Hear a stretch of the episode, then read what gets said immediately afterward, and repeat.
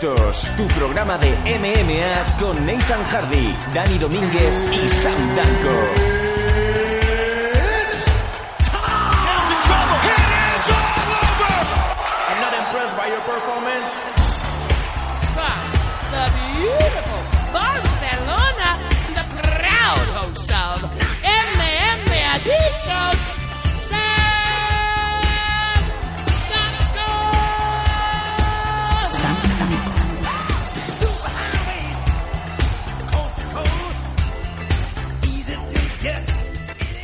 Bienvenido una semana, no voy a decir una semana más, ya diría cerca de hace un mes aproximadamente desde el último programa de Me Adicto. Pero volvemos, volvemos aquí, no el equipo completo, eso sí, eh, estamos dos de los tres que solemos estar normalmente. Todavía no incluimos un cuarto, nada más que cuando hay más entrevistas.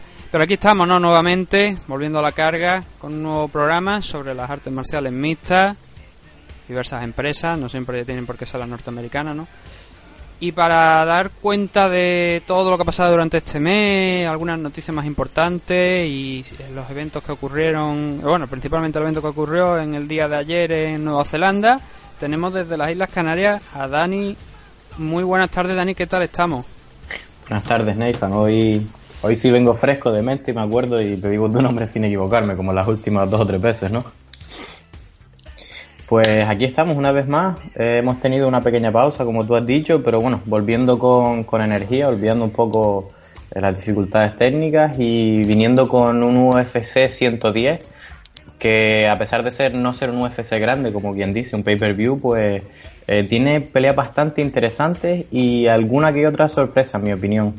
digamos unas futuras estrellas para nada esperadas. Hmm. Y además tenemos, como hemos dicho, aparte de ese, de ese evento, algunas noticias más extras que vamos a tratar en esta primera parte del programa que va a sonar después de, la típica sintonía de noticias. Noticias. Noticias.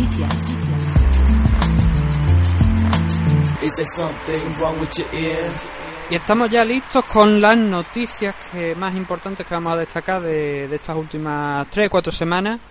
Y vamos a empezar por una que yo creo que es llamativa, ¿no? Y que mm, te hace plantearte muchas cosas, ¿no? Sobre, sobre la compañía, la, reconocida como compañía primera del mundo de las artes marciales mixtas. Estamos hablando de UFC.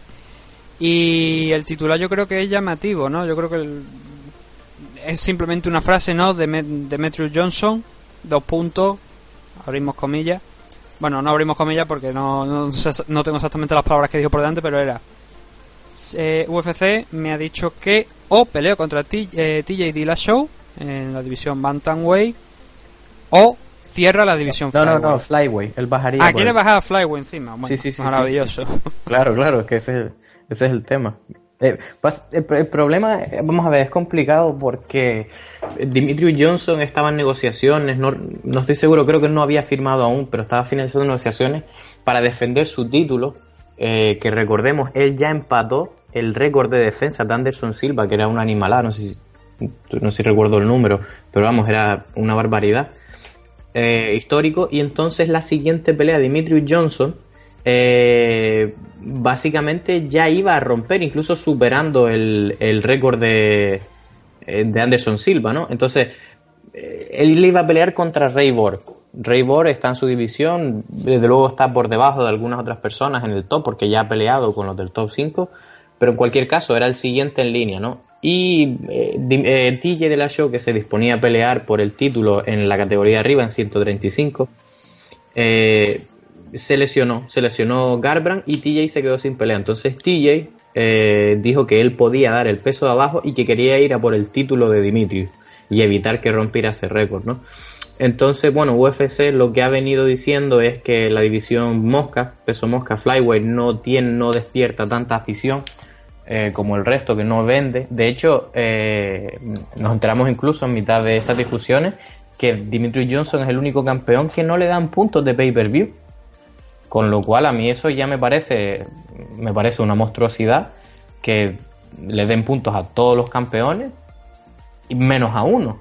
O sea, yo no sé cómo ves eso tú, pero eso para mí ya de entrada me parece un titular más grande incluso. Me parece ah, o sea, Es que me parece. Es que tengo, a ver, tengo una opinión que eh, no eh, compartir en público va a ofender a mucha gente. O podría ofender a mucha gente. Y podrían decir, ah, es que eres un hater, no sé qué. Aunque mira, a mí yo ya lo de la palabra hater me lo paso por los cojones, lo voy a decir. Mira, eh, lo- creo que fue en el último programa además, precisamente que estaba tú. Yo dije ya el que, mm, vistas las últimas acciones de cosas de esto, que me planteaba, por ejemplo, dejar de ver UFC y mandarlo a tomar por culo, porque en- personalmente no voy a poner dinero en una empresa que está diciéndole a un luchador que si no pelea contra yo contra contra este tío que no está en su división que ojo si TJ Dillashaw estuviera en su división yo diría que era obligatorio que cogiese el combate que le ofrece eh, UFC porque ellos son la empresa ellos te, ellos te ofrecen contra quién va a pelear y es No, verdad y que tú siempre tienes que tú siempre tienes que tener algo una carta a lo mejor un poquito para decidir cuándo contra quién quieres pelear y contra quién no quieres pelear eso no se lo voy a quitar a ningún luchador. Pero es que TJ Dillashaw no está en su división, con lo cual lo lógico, lo normal es que eh, este señor, Demetrius Johnson, pelee contra alguien de su división. Y si TJ Dillashaw quiere pelear contra Demetrius Johnson, UFC quiere que, quiere que, que pelee contra Demetrius Johnson, que pase por alguien de la división ante por uno de los dos contenders. Y entonces si vence esa pelea, directamente que pase para que pase a enfrentarse contra el campeón. ¿Qué es lo que pasa? Que UFC es una broma. O sea, es una broma y solamente se mueve por la parte de- de- del espectáculo y de la empresa. Yo lo entiendo, o- o- no- es normal, ellos tienen que hacer eh, su dinero y es una empresa, las empresas están para ganar dinero, no para perderlo, aunque haya gente que no- luego no tenga ni puñetera idea de lo que está haciendo al- a- cuando te está llevando una empresa, ¿no? Y cometas acciones a pesar de que tus socios te estén diciendo no hagas esto, haz otra cosa, pero bueno, esa es otra historia. Y el caso es eso, que UFC hay veces que le impone cosas disparatadas algunos luchadores. A mí esto me parece disparatado, es que eh, por, por lo que estoy diciendo. Y lo hemos visto muchas veces, por ejemplo, Conor McGregor saltándose una puñetera división entera para enfrentarse a, a Eddie Álvarez. Am, otros tantos luchadores saltándose, eh, es, que, es que ahora también, por ejemplo, Uriah Faber enfrentándose en multitud de, de oportunidades por el título simplemente porque era Uriah Faber. Hemos visto tantas cosas por parte de UFC y tantos atropellos que es que yo, o sea, veo esto y digo que le den por saco a esta empresa. No voy a pagar un puto UFC Fight ni un puñetero pay-per-view para una empresa que está am, diciendo a los luchadores lo que tienen que hacer cuando no es algo lógico. Si fuera, ya te digo, si TJ Dillashaw en la división Flyweight me parecería maravilloso y entendería perfectamente que UFC le dijera, no, mira, este es el combate que hay y este es el combate que tienes que aceptar. Y aparte tenemos el hecho de que, tú bien has dicho, que, que me parecía la opinión de, eh, o sea, que me parecía esto de que con, con ese récord, igualando a, Anderson Silva en defensa, que ni siquiera ya está cobrando dinero por pay-per-view. Es que me parece risa, es que me tengo que echar reír de que no haya estado cobrando Demetrius Johnson dinero por pay-per-view. También te voy a decir una cosa, culpa suya. Yo no sé qué clase de contrato ni qué tipo de manager tiene este hombre cuando eh, tú sigues peleando, estás tan cerca de igualar el récord de, de Anderson Silva y es ahora 15 Es combates a lo mejor dentro de, de- de tu carrera, 10 combates dentro de, de- Yo creo que son más, pueden ser 12 o 13 combates dentro de UFC. Es ahora cuando te ofrecen los puntos del pay-per-view. Joder, una- despide a tu puñetero manager porque está haciendo una mierda de trabajo.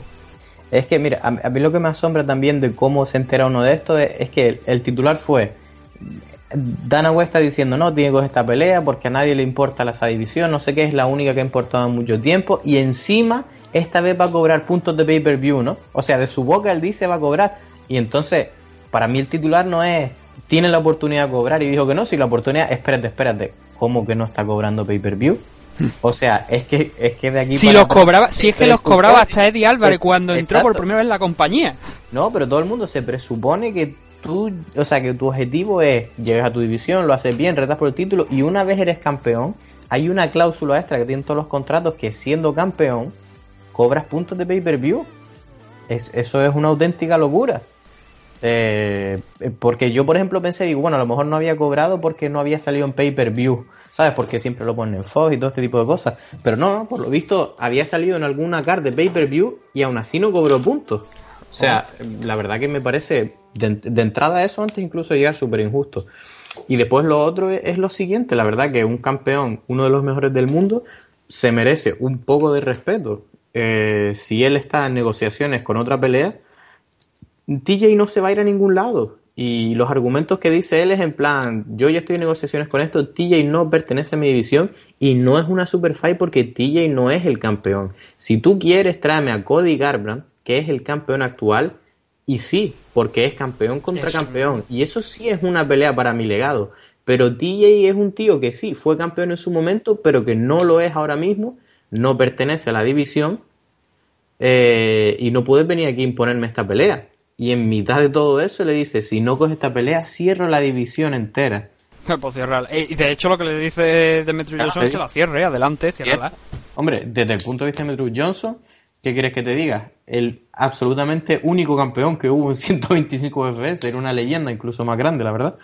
Pero, pero que la verdad que pues, me, parece una locura porque es que ni siquiera, o sea, para mí esa pelea ni siquiera va a ser tantos números, no va a ser tan famosa, no va a vender tanto.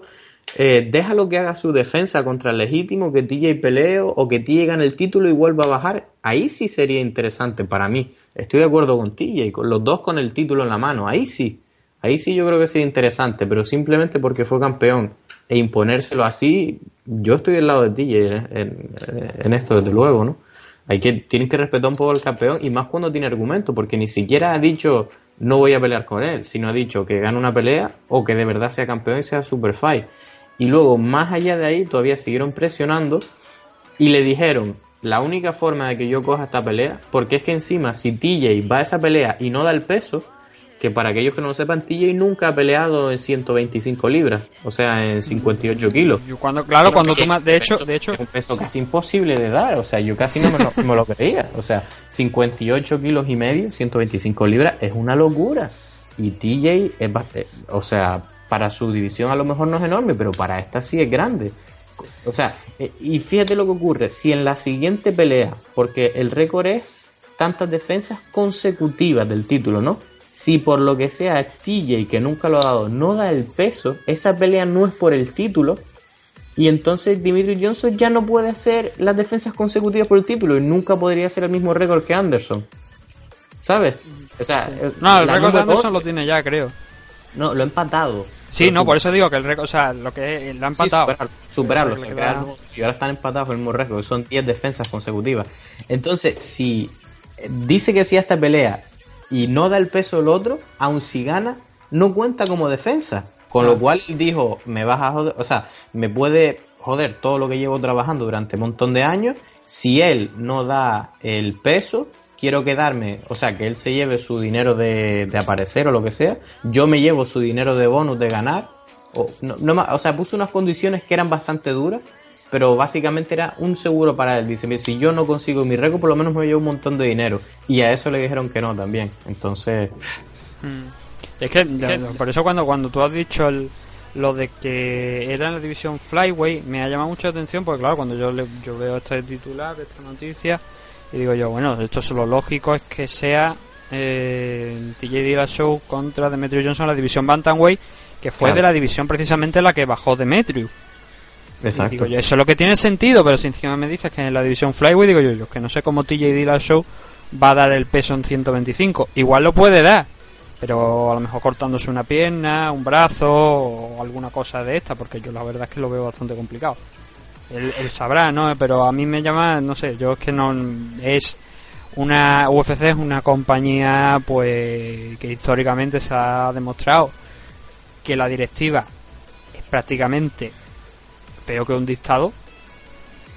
Sí, eh, es que es lo, lo, que tú dices en ese aspecto bastante duro, pero sí que es cierto que está habiendo un cambio en la realidad UFC y ya no les está funcionando tanto como antes. Antes era, eh, tenían la, la, Esto no hubiera ocurrido nunca, o sea, antes primero no se cubría por tanto media, no, no hubiera ni salido en, en, las noticias deportivas de Estados Unidos, en Fox ni demás, porque claro, a nadie le importaba, pero hoy en día es diferente porque Dimitri se ha plantado, ha dicho que no y o le buscan otra pelea o van a tener que negociar y hacer concesiones. ¿Sabes lo que te quiero decir? Que es bueno que ocurran este tipo de cosas para que cambien un poco eh, las tácticas, digamos, ¿no? Que sea un poquito más algo de negociación.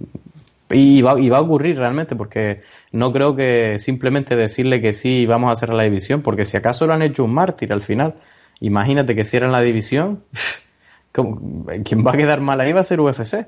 Y, y DJ, ¿qué van a hacer?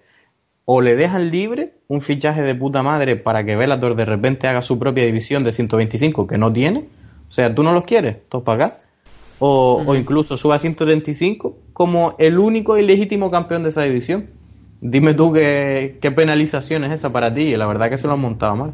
Incluso desde el punto de vista táctico, ¿no? Porque pff, Sí, de hecho, yo, mm, a ver, yo tengo que perfectamente TJ Dillashaw se puede, digo, uy, perdón, TJ Dillashaw, Demetrio Johnson se puede ir de la compañía y tiene alternativas por todos los putos lados y seguramente cobrando mucho más dinero del que está cobrando en UFC. El otro día salía una noticia que decía que Ben Askren es el segundo welterweight mejor pagado del planeta y está peleando en One Championship una vez al año si acaso, una vez o, o dos veces como mucho. Y es el segundo mejor welterweight pagado del, del planeta por detrás de George St. Pierre. ¿Cuánto dinero están haciendo los welterweight de, de UFC entonces? pues. Porque pues es, ver- tanto. es verdad, hay, es un pequeño detalle, es que Ben Askren es una estrella en One, con lo cual tiene un sueldo superior al de muchísima gente, Claro. pero estamos diciendo que es el segundo mejor welterweight de- del plane- eh, pagado del planeta. Por detrás de que- Joe St. Pierre. Entonces, es que claro, mira- te dices tú, aquí hay las cifras de los welterweight de UFC no están cuadrando. Claro, pero mira, lo que hay que tener en cuenta ahí también, que incluso, que no es que defienda, sino que agrava la situación, es que el hecho, Ben Askren está cobrando tanto y no se cuentan los welterweight como, por ejemplo, Woodley el campeón, porque están hablando de salario fijo. Woodley por- probablemente, Sí, con los puntos de pay-per-view, cobrarán más, porque no se considera salario. Pero, pero Cuidado, o sea, tampoco lo no sabemos ya viéndolo de Demetrio, ¿no? Claro, no, pero, en teoría sí, ¿no? En teoría sí se lleva. Pero volviendo atrás, es decir, da igual, porque Dimitrios tampoco se lleva puntos de pay-per-view. ¿Sabes? Que no es que dijera, no, porque pues Willy seguro que cobra más con puntos de pay-per-view. Es posible y bastante probable. Pero es que Dimitrios no se lo lleva, con lo cual pf, le da igual uno que otro. Se va a llevar un salario, pon tú que sea hasta menos, pero además con sponsors.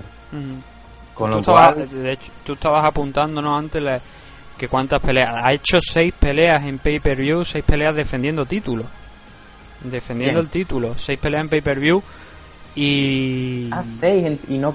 Yo, Y ni un duro. Según claro. lo que estamos, lo que él mismo ha dicho, ni un duro de, de pay-per-view. la verdad Me que eso llama mucho la atención que incluso, no sé si alguno de ellos, ahora tendría que ponerme a mirarlo exactamente, si creo que alguno por lo menos, creo que alguno me parece que fue main event de la noche. Eh, sí, de hecho el, el UFC, con, el Demetrio Johnson contra Joe, Don, eh, Joe Johnson 2 John Dodson. fue main event.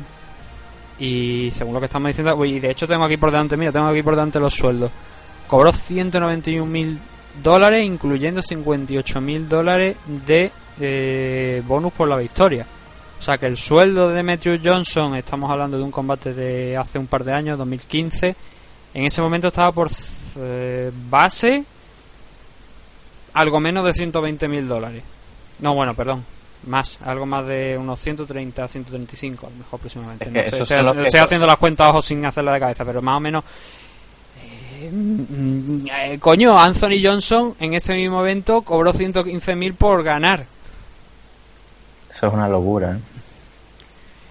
Que- Arlovski cobró 235 225.000 de base, sin bono por victoria ninguno, pero de base que se perdiera o ganara cobraba 225.000 dólares.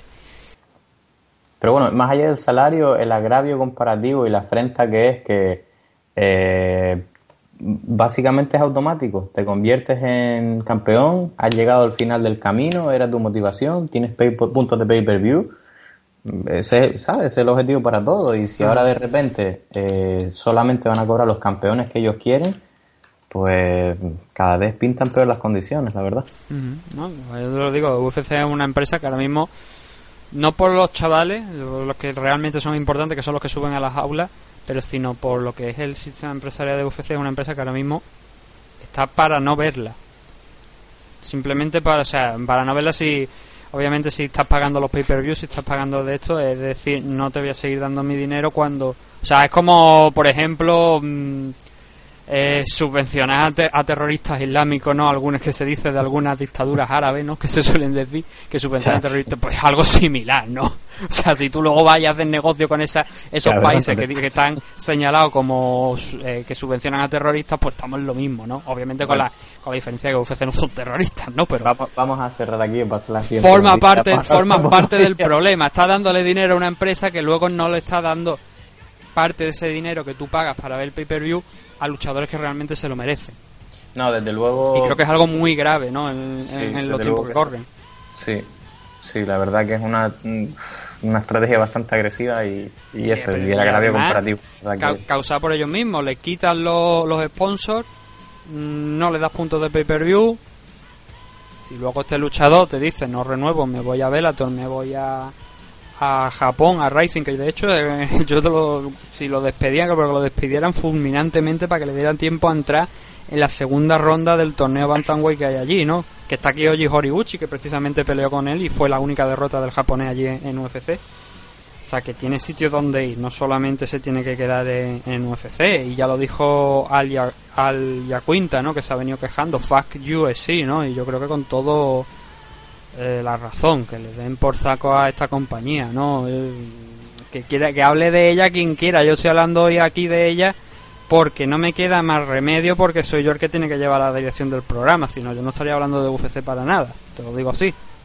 Vista las últimas situaciones y el rumbo que está tomando la compañía, pero yo porque que no pienso seguir apoyando ni dándole mi dinero a una compañía que está haciendo esta, esta tipo de eh, estrategia y, y de cosas. De hecho, ahora dentro de unos minutos vamos a tener otra noticia al respecto ¿no? de, de esto de UFC y después, de hecho, por desgracia, en la segunda parte del programa a tener que hablar del evento, pero antes de eso, vamos a hablar de otra compañía. Vamos a aprovechar para meternos, para meter aquí otra compañía que luego nos dicen que somos UFC adictos, ¿no? Lo mismo que, bueno, en fin, me voy a callar.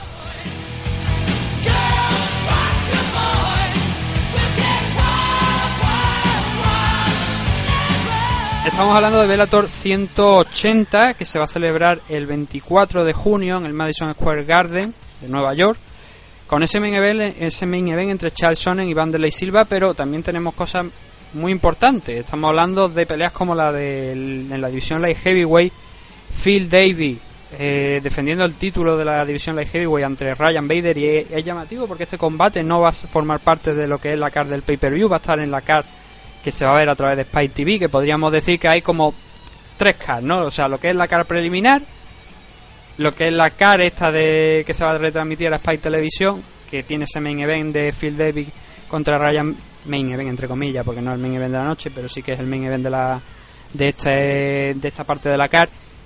Como digo, que se va a retransmitir en Spike TV, que también además tienes el, a Jane Gallagher contra Chinzo Machida, que Jane Gallagher es un, un hombre que cada vez se está valorando más y más por, lo, por la buena, el buen estado de forma en el que está. Y luego tenemos el pay-per-view, que seguramente no tengo por aquí el precio, pero a saber, esto no baja, no baja de los 60 dólares ni en broma, ¿no? ¿Por qué? Porque tenemos, bueno, tenemos el debut de Aaron, de Aaron Pico contra Zach Freeman aquí en la división Lightweight. Aaron Pico es un- ha sido un wrestler, de, wrestler olímpico, y ahora va Sí, a hacer este... Ahora sí, yo un poco más en, en Aaron Pico, si quieres. Sí, bueno, no, sí, si quieres, añade todo lo que quieras. Eh, no, no, con- continúo, continúo. Ahora yo le doy un repaso a, la- a las luchas así, Vale. estilo previo. Luego tenemos otra defensa por, por otro título de Bellator, eh, en, la división, en esta ocasión en la división Welterweight, Douglas Lima enfrentándose a Loren Larkin, viene de UFC, su primer combate es una pelea por el título directamente. Ah, tampoco creo que sea lo más adecuado, yo creo que necesitan pasar antes por algún rival de Bellator y la verdad es que otro aquí es un palito importante para la compañía de, Scott Coker, que no solamente, que también lo estamos viendo en el caso de Ryan Bader, que no es el único caso que vemos aquí en la carga de, de gente que obtiene una oportunidad por el título directamente por venir de UFC. Lo vimos ya en el pasado con Benson Henderson. Y luego tenemos otra defensa más por el título. Hasta tres títulos tenemos aquí en juego en el Bellator 180, la división Lightweight. Michael Chandler enfrentándose a Brent Primus, que quizás es el contender menos reconocido, ¿no? De entre todos los que hay en, estas tres peleas. Y luego el co-main event y el main event, que yo diría que ambos son main event. Eh, hay una, una norma muchas veces en, en Japón, en los eventos de Pro Wrestling, que por ejemplo te ponen un doble main event. Y en esta ocasión creo que es, la, es lo idóneo, ¿no? Porque estamos hablando del regreso de, de Fedor Emelianenko, el ruso, enfrentándose contra Mitrión, un combate que ya se tuvo que dar hace un par de meses, pero hubo problemas con Mitrión justo la, el mismo día, el día anterior del combate, con lo cual pelea cancelada y hay que trasladarla, ¿no? Finalmente vamos a tenerla aquí en un pay-per-view en Bellator 180 y que mejor escenario, ¿no? Que el Madison Square Garden. Y en la división Light Heavyweight cerrando el show, Charles Sonnen contra Vanderlei Silva. Repito, Charles Sonnen 2017 contra Vanderlei Silva 2017. Nah, esta es una pelea para los fans que llevaba no sé ni cuántos años, de luego más de cinco tratando de hacer, si no había forma, lesiones. Eh, recordemos que fueron los entrenadores de Ultimate Fighter y que bueno, que realmente ya tuvieron una mini pelea allí en, en el programa, no sé si lo recuerdas, sí. Chelson en cholas, el otro tiró un golpe, lo tiró al suelo, la verdad que tuvieron que sacarlo con escolta de allí, bueno, una locura. Y, y es una pelea que, que ahí en Estados Unidos lleva mucho tiempo queriendo salirse, ¿no? Saliendo en la prensa, diciéndose cosas y demás. Sí, y bueno, bueno, en el caso de Vanderlei Silva diciendo cosas desde la distancia, porque lo hemos sí. visto a través de una pantalla de, de satélite. Y luego creo que recientemente me parece que hubo otra rueda de prensa donde tampoco se presentó, con lo cual... Es bueno. que, hombre, si está media, Chelson es, el, es uno de los que mejores habla, sino el que más, él y Connor, en plan de ser avispados, ser afilados con la lengua, que tú vas ahí a hablar, a reírte de ellos y se ríen de ti, básicamente. Mm. Y Vanderlei Silva no habla ni bien inglés, él sabía que lo iba a humillar probablemente y dijo, pues paso de ir. Sí. Supongo, porque la verdad que él no, había, no, no es de faltar eh, ruedas de prensa, la verdad que es la primera vez que ocurre en, en esta situación, ¿no? Pero la verdad que, eh, no sé, la verdad pelear contra Chael Sonnen asusta, pero ir contra una rueda de prensa probablemente asusta lo mismo, ¿no? Porque te vas a casa ahí con el rabo entre las piernas. Y, nada, sí, lo que tú has dicho, una K muy interesante, la verdad, eh, la voy a ver personalmente como si fuera un UFC, la verdad es que estoy muy interesado en muchas de las peleas que hay. Eh, como tú has dicho, sorprende que la pelea de Phil Davis contra Ryan Bader no se le haya dado más publicidad. No está en la main card, que bueno, que eso es explicable porque eh, esta es la que está en último lugar de la car que es gratis en TV, con lo cual uh -huh. es la pe última pelea que la gente ve gratis antes de decidir si comprar el pay-per-view, ¿no? Y no es la bueno, primera. La, la, ve gratis entre comillas porque Spy TV es televisión por cable y tiene, pero vaya que sí, que es un sí, canal bueno, que no tiene que pagar 60 euros para ver un pay-per-view. Exacto, que no es pay-per-view, ¿no? Y de hecho, eh, perdona que te corrija, son eh, 49,90 ah, el pay-per-view que lo estoy mirando ah, aquí. La han bajado, sí. ¿no? La han bajado un poco, porque yo recuerdo que algunos pay-per-view de, de UFC y, y, por ejemplo, no, me viene ve, también. Pero Bellator, por ejemplo, no suele tener pay-per-view, esto es nuevo. Ya, sí. Ellos han decidido el precio hace poco, hicieron un estudio de mercado, pusieron 49,95. Estoy leyendo.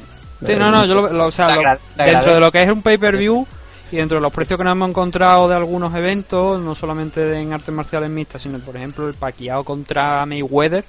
Sí. Eh, yo creo que es un buen precio para lo que es Bellator y para lo que está ofreciendo, que la, no, la sí. verdad es bastante buena.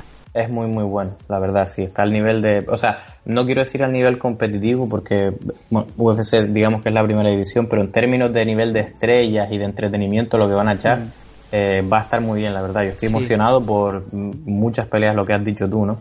Eh, de hecho, el motivo, de hecho, el motivo sí. porque esto sea pay-per-view es prácticamente porque es como el, el, evento más importante de Bellator en todo el año. O sea, eh, aquí es donde van a poner todo, ya lo he dicho, tres peleas por el título, y además Fedor Emelianenko y a Chasone contra Vanderlei Silva. No tienen prácticamente nada más en la reserva. Exacto.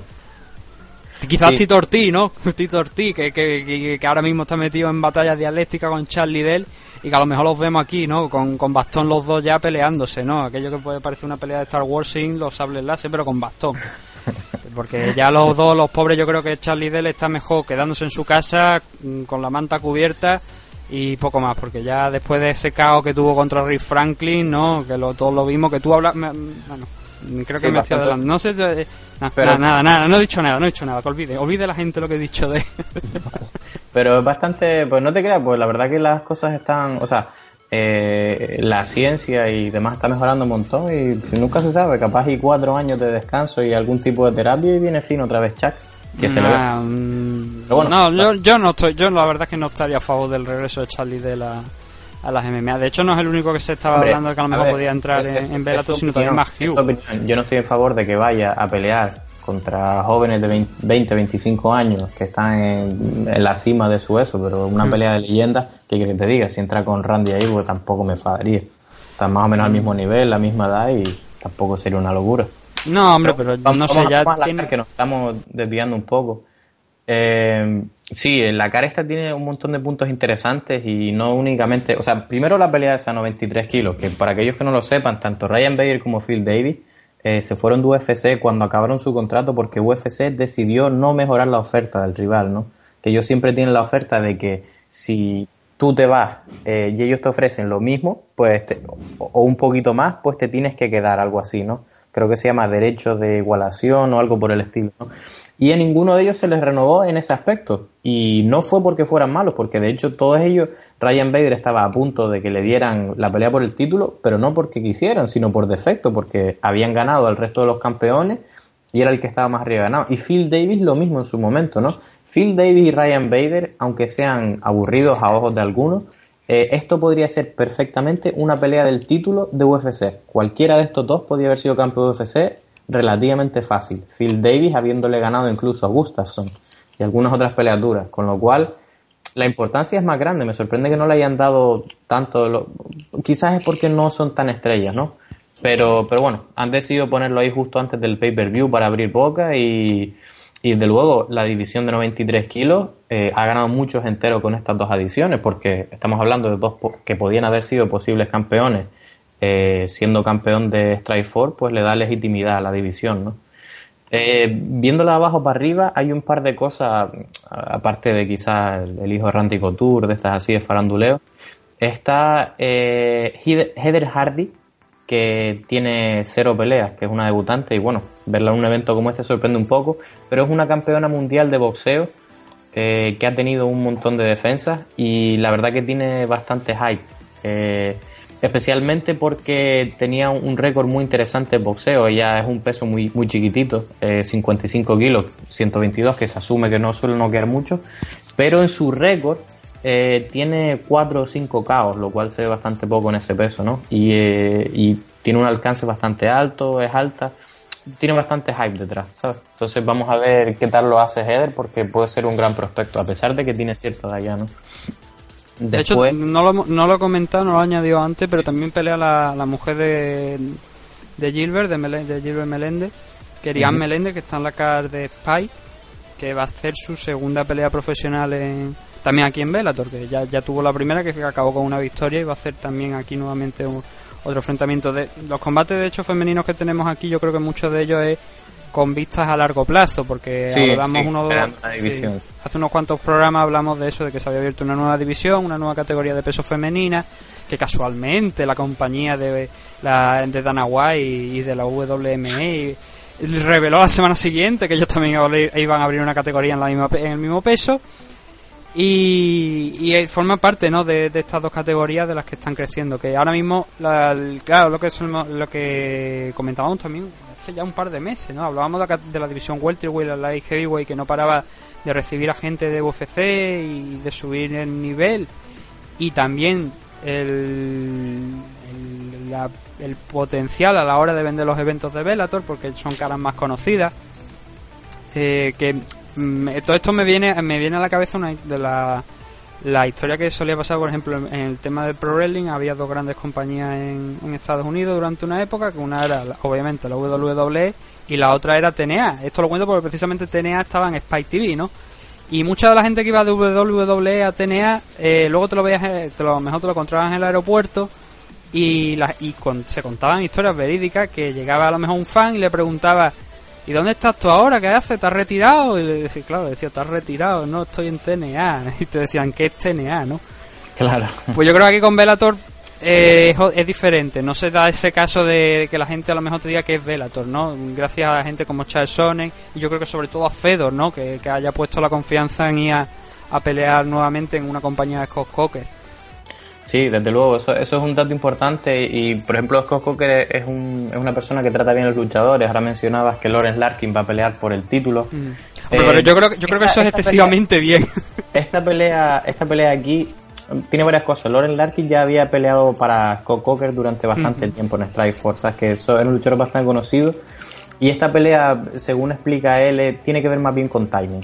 Eh, a ellos les hubiera gustado que quizás Rory peleara por el título, un, contendiente muy digno, venido de UFC directamente, eh, pero ya tenía justo antes de, que se decidiera este pay-per-view y demás y que quisieran petarlo con título, eh, ya se había decidido Rory, estaba firmada contra contra Paul Daly. contra Paul Daly, pelea excelente, si quieren volver a verla, espectacular. Eh, y básicamente es eso. Querían poner el título en juego y lo vieron con, eh, contendiente digno y, bueno, tenían que cerrarla eso. Básicamente van por ahí los tiros. No, no se lo pensaron mucho, ¿no? Que no me, Eh, o sea, que no me malinterprete la gente que no estoy ninguneando a Loren Larkin. Eh, No, estoy no, de acuerdo no. con Dani, lo que quiero decir que, claro, joder, es un recién llegado y a lo mejor Exacto, pues sí. eh, deberían pasar por otras opciones. Pero bueno, Sí, yo que creo desde que- luego seguramente va a ser un buen combate.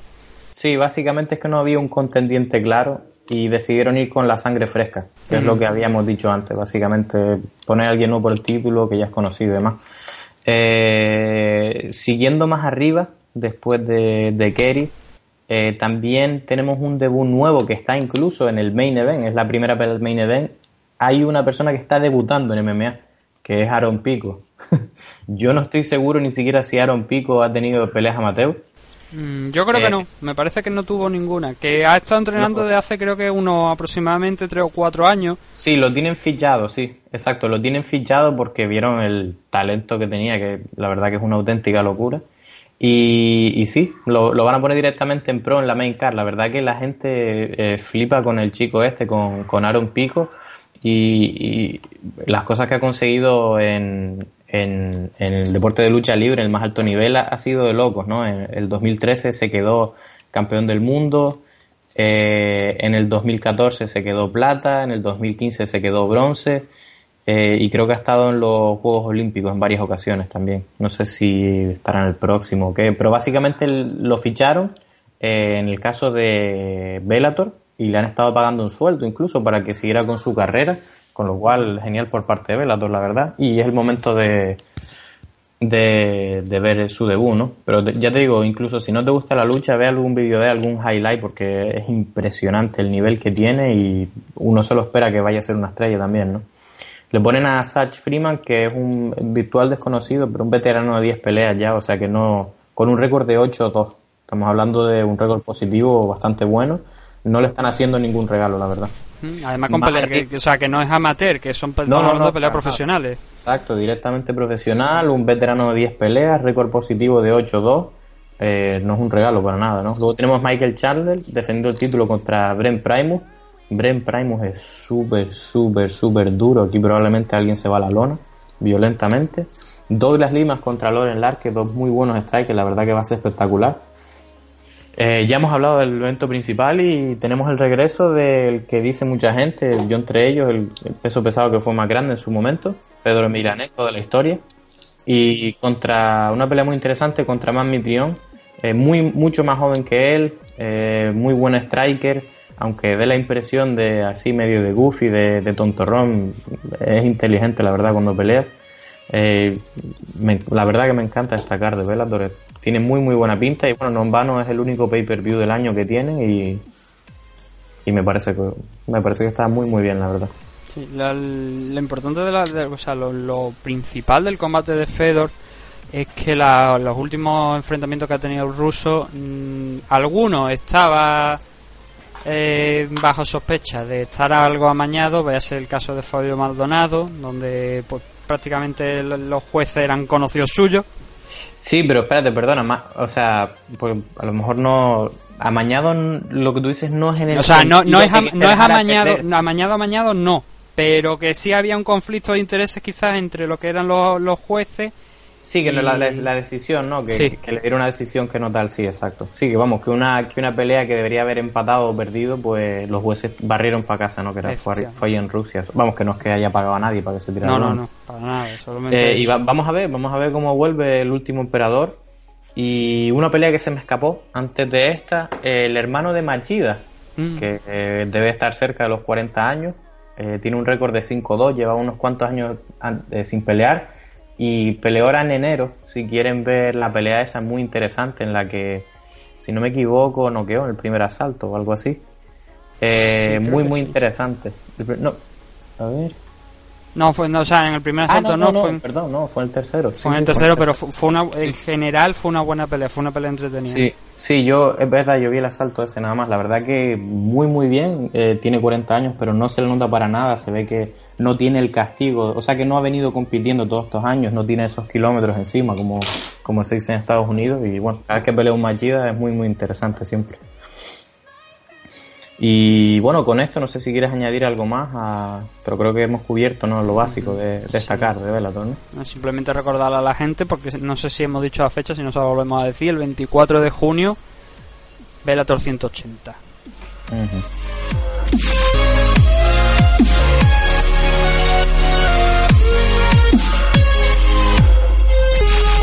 Y la última noticia ya, antes de pasar a ese resumen del evento que, que tuvo lugar ayer, nos vuelve a traer a, a UFC y a sus infames estrategias, ¿no? En este caso el titular es que Dana White ya no se estaría encargando de las negociaciones de ese combate que todavía no está firmado.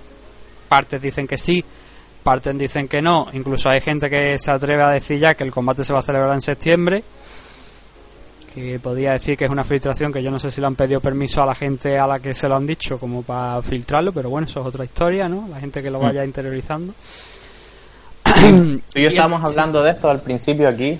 Eh, eh, perdona, te corté que iba. No, no, no, no, simplemente iba a decir eso, ¿no? Que Dana White ya no se encuentra al frente de la negociación entre ese posible combate de, Me- eh, de ese posible combate entre Mayweather y Conor McGregor y ha entrado en las negociaciones por los representantes, abogados, mm, gabinete jurídico, lo que haga falta de la WME y MG, que son los propietarios de, UFC.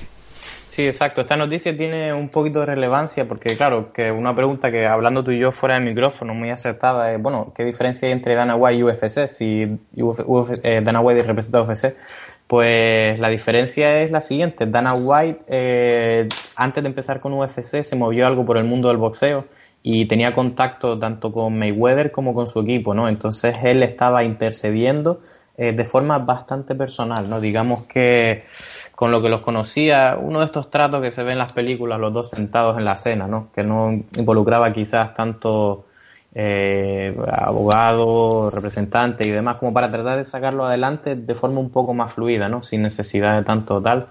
Eh, y resulta que al final pues no, no dio su fruto. Se ve que no consiguieron eh, llegar a un acuerdo y es una pena porque desde luego hubiera sido una vía bastante más rápida eh, si lo hubieran hecho ellos que eran así más conocidos y especialmente habiendo dicho Dana que él ya tenía el lado de Conor sellado, ¿no?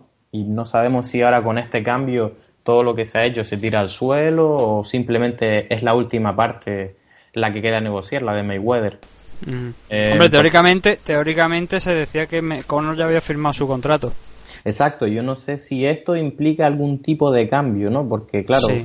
Conor firmó eh, con el otro acuerdo estando Dan, no sé. Claro. Yo- yo Y, no solamente no solamente en el que, que, que firme con el acuerdo con, con Dana White, es que me parece un poco extraño y un poco descuidado el que una parte firme un contrato mientras el otro todavía no ha acabado de negociar. Sí, sí, es un poco, sí, es extraño la verdad, pero no lo sé, cuando dicen contrato quizás, a mí me suena que sea algo más estilo un precontrato, ¿no? Es decir, o a lo mejor que, o- él, sí. que él acuerda aceptar determinada cantidad eh, de dinero y después vendrá el contrato final, ¿no? Sí, Yo creo que o a lo mejor el acuerdo, porque siempre hemos hablado de que UFC seguramente se llevaría una parte de dinero. A lo mejor puede que lo que Conor firmara fuera ese acuerdo. No lo sabemos de todas formas. No Sí, sabemos sí, no, exactamente cuál algo es- de cara al porcentaje, sí. Probablemente es un preacuerdo con UFC, en plan, llegado el momento, yo ya estoy de acuerdo a estas condiciones, mientras Mayweather firma la suya, ¿no? Yo creo que van por ahí los tiros. Pero bueno, en cualquier lugar, una lástima, porque la verdad que previo a esto, las noticias era que estaba prácticamente finiquitado. Y, y bueno, esperemos que no sea un paso atrás y que sean ciertas esas filtraciones de septiembre, ¿no? Hmm, Bueno, yo, yo te digo, ya, es algo que ni me molesto, ¿no? Si, si finalmente se da, pues que se dé y si no se da, pues tampoco le voy a prestar mucha atención, ¿no? Yo creo que me, llevamos ya tanto tiempo hablando del tema, tantos meses de sobre este combate, sobre si se va a dar, si no se va a dar, tenemos actualizaciones cada dos o tres semanas sobre, sobre algunos cambios o algo y al final no tenemos nada. Con lo cual yo creo que lo único que queda es si finalmente, si las dos partes dicen que sí o si las dos partes dicen que no.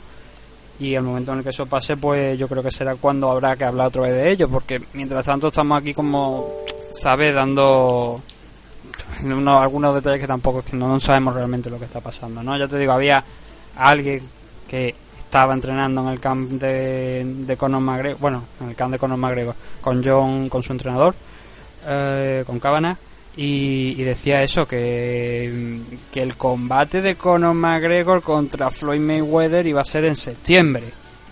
Un poco osado, ¿no? El, decir eso directamente, aunque estés entrenando en el camp de McGregor. Y también un poco extraño, ¿no? El, que, el, no sé, o sea, si a mí, no sé si es conjetura de esta persona o, no, pero si a mí me viene el entrenador de, de Conor McGregor y yo le pregunto sin confianza y me dice eh, que es la pelea en septiembre, mm, de las primeras cosas que, hago no es precisamente levantar el teléfono y decir que eh, la pelea se va a realizar en septiembre, ¿no? Yo creo que hay que tener un poquito más de, de precaución y de guardar un poquito más el secreto, ¿no? Seguramente si no ha recibido permiso, que no lo sé, pero si no lo ha recibido seguramente Cabana o el quien se lo haya dicho no se ha enterado de que eso se, ha filtrado, pero bueno, la noticia no ha salido de aquí de España, me parece, con lo cual como que tampoco es importante, ¿no?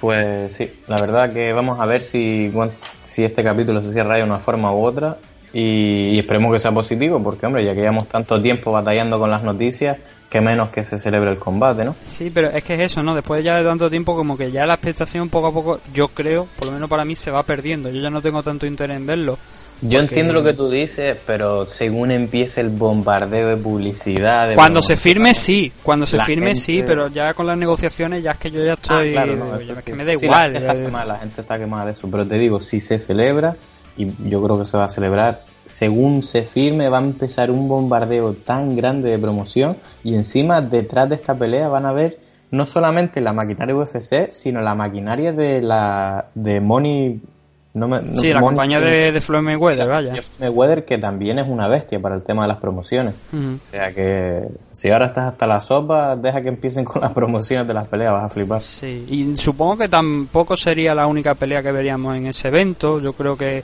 hay gente que ya se había ofrecido incluso a lo mejor para pelear eh, varios enfrentamientos de boxeo.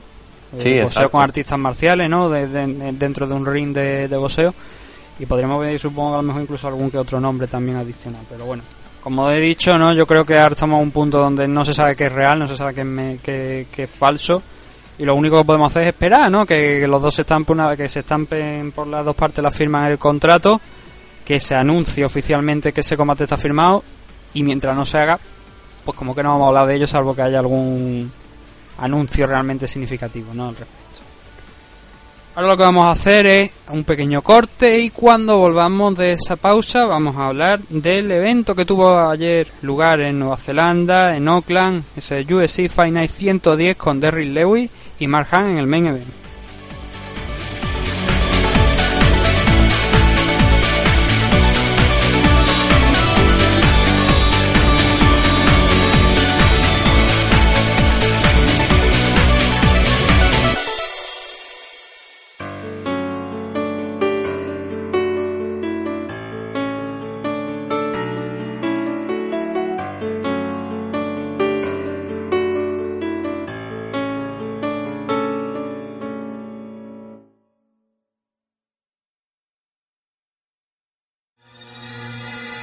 Los Danco cumplen nueve años y quieren celebrarlo contigo.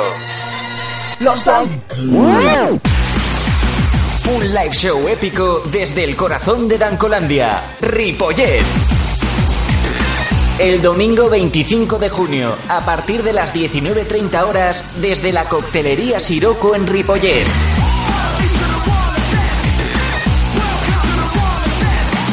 Un show en vivo con el Pelos y Sam Danko. ¿Hace falta decir algo más? Oh my god, what the fuck? What the fuck?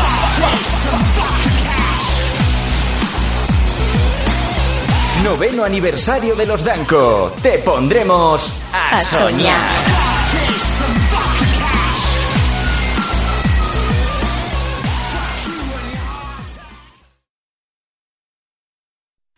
The blind stares of a million pairs of eyes, looking hard but won't realize that they will never see the P.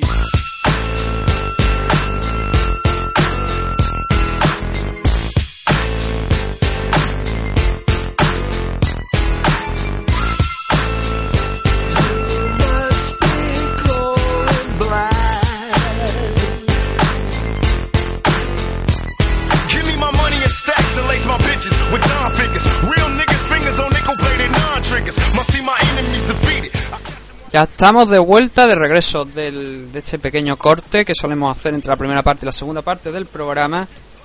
Y hay que recordar las vías de contacto, que de- después de un mes ya prácticamente, pues no es que se me hayan olvidado, ¿no? Pero sí que aquí me falta práctica, ¿no? A la hora de, de decirlo. Eh, podéis contactarnos a través de Twitter, arroba mmadicto, en la página de Facebook de mmadicto, simplemente ponéis mmadicto en la barra de buscado de Facebook y ahí también aparecemos.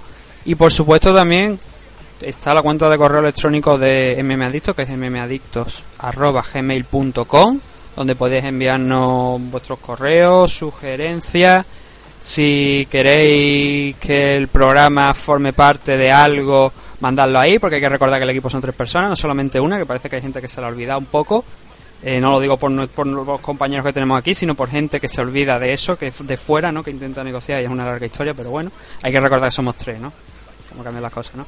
Eh, y podéis encontrarnos también en iBox. Ponéis MM Adicto y ahí ten- tendréis todos los, no todos los programas porque eh, hay que recordar que tuvimos una pérdida de muchos programas porque alguien hizo lo que no debía. Nuevamente no fue del equipo, sino alguien que mm, purgó todos los archivos sin avisarnos y nos quedamos sin, sin muchos de ellos no están todos. Pero sí que tenéis una- un buen número para, para poder entreteneros. Mm, También darle las gracias a Dragons Magazine, mm, un- nuevamente un programa más, por recordaros que ahí tenéis ya el número de este mes de junio que podéis comprar eh, de vuestra revista de artes marciales mixtas y otros deportes de contacto también. Felicitar a Nacho Serapio, ¿no? que no para de cosechar éxito, eh, tanto él como el equipo de Dragon, ganando medalla- medallas en diferentes competiciones deportivas, de, como digo, deporte de contacto.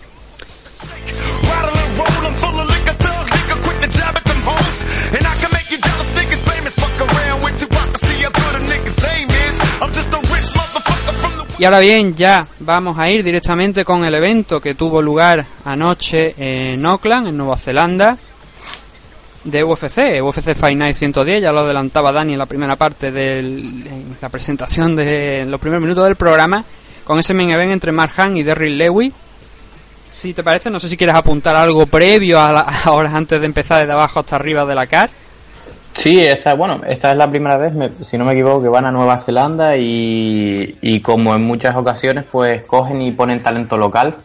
Eh, en este caso creo que pusieron eh, dos o tres luchadores de ahí y estoy, eh, creo que ganaron todos menos uno. Muy, muy sorprendido con el nivel de, eh, de MMA ahora mismo, de los luchadores de MMA.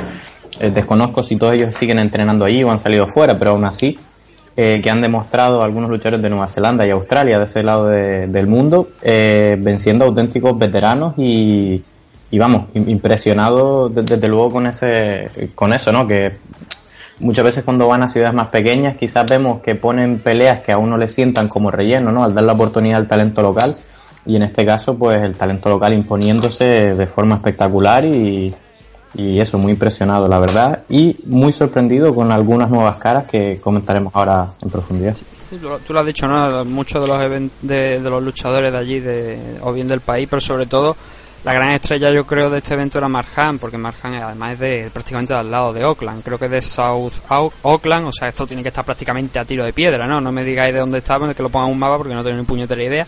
Nueva Zelanda sí que os la puedo situar, obviamente, pero la ciudad en anillos. concreto, ¿no? Pero vaya, Ma- Marjan estaba en casa peleando y además por primera vez desde hace mucho tiempo contra alguien que no está envuelto ¿no? en temas de esteroides.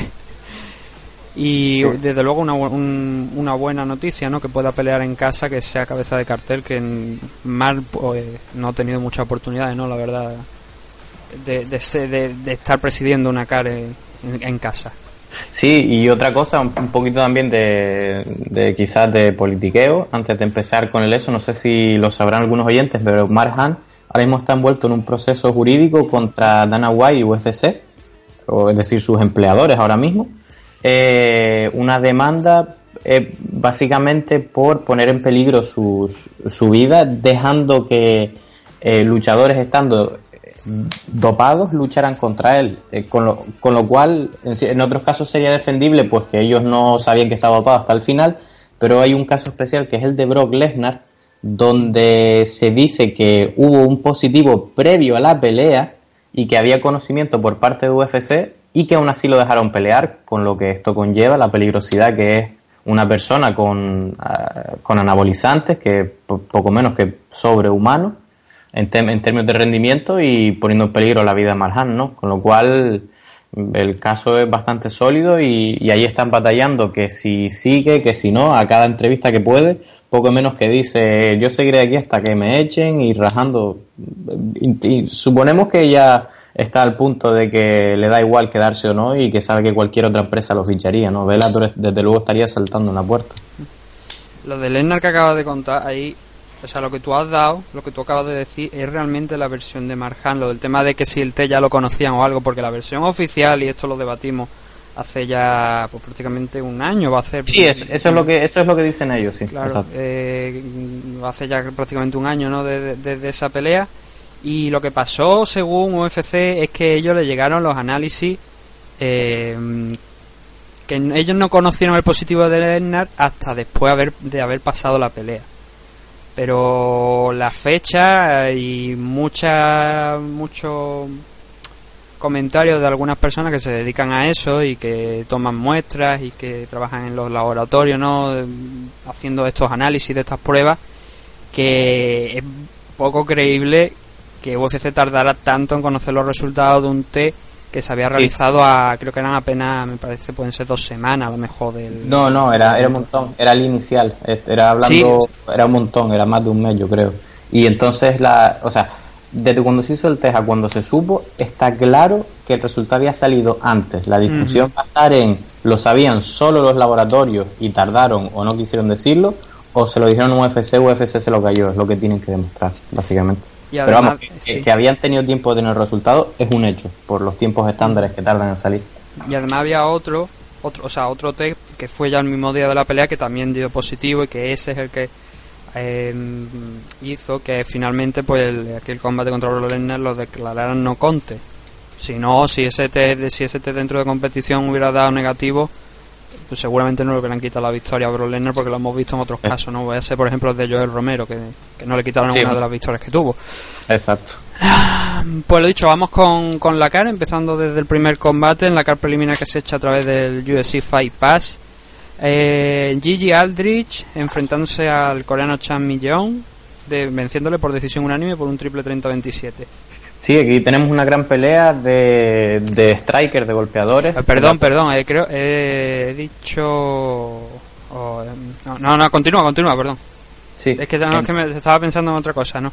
Estaba leyendo. Ah, no, no, sí, sí, perdón. He dicho. Es, es claro, es que se me ha ido la cabeza.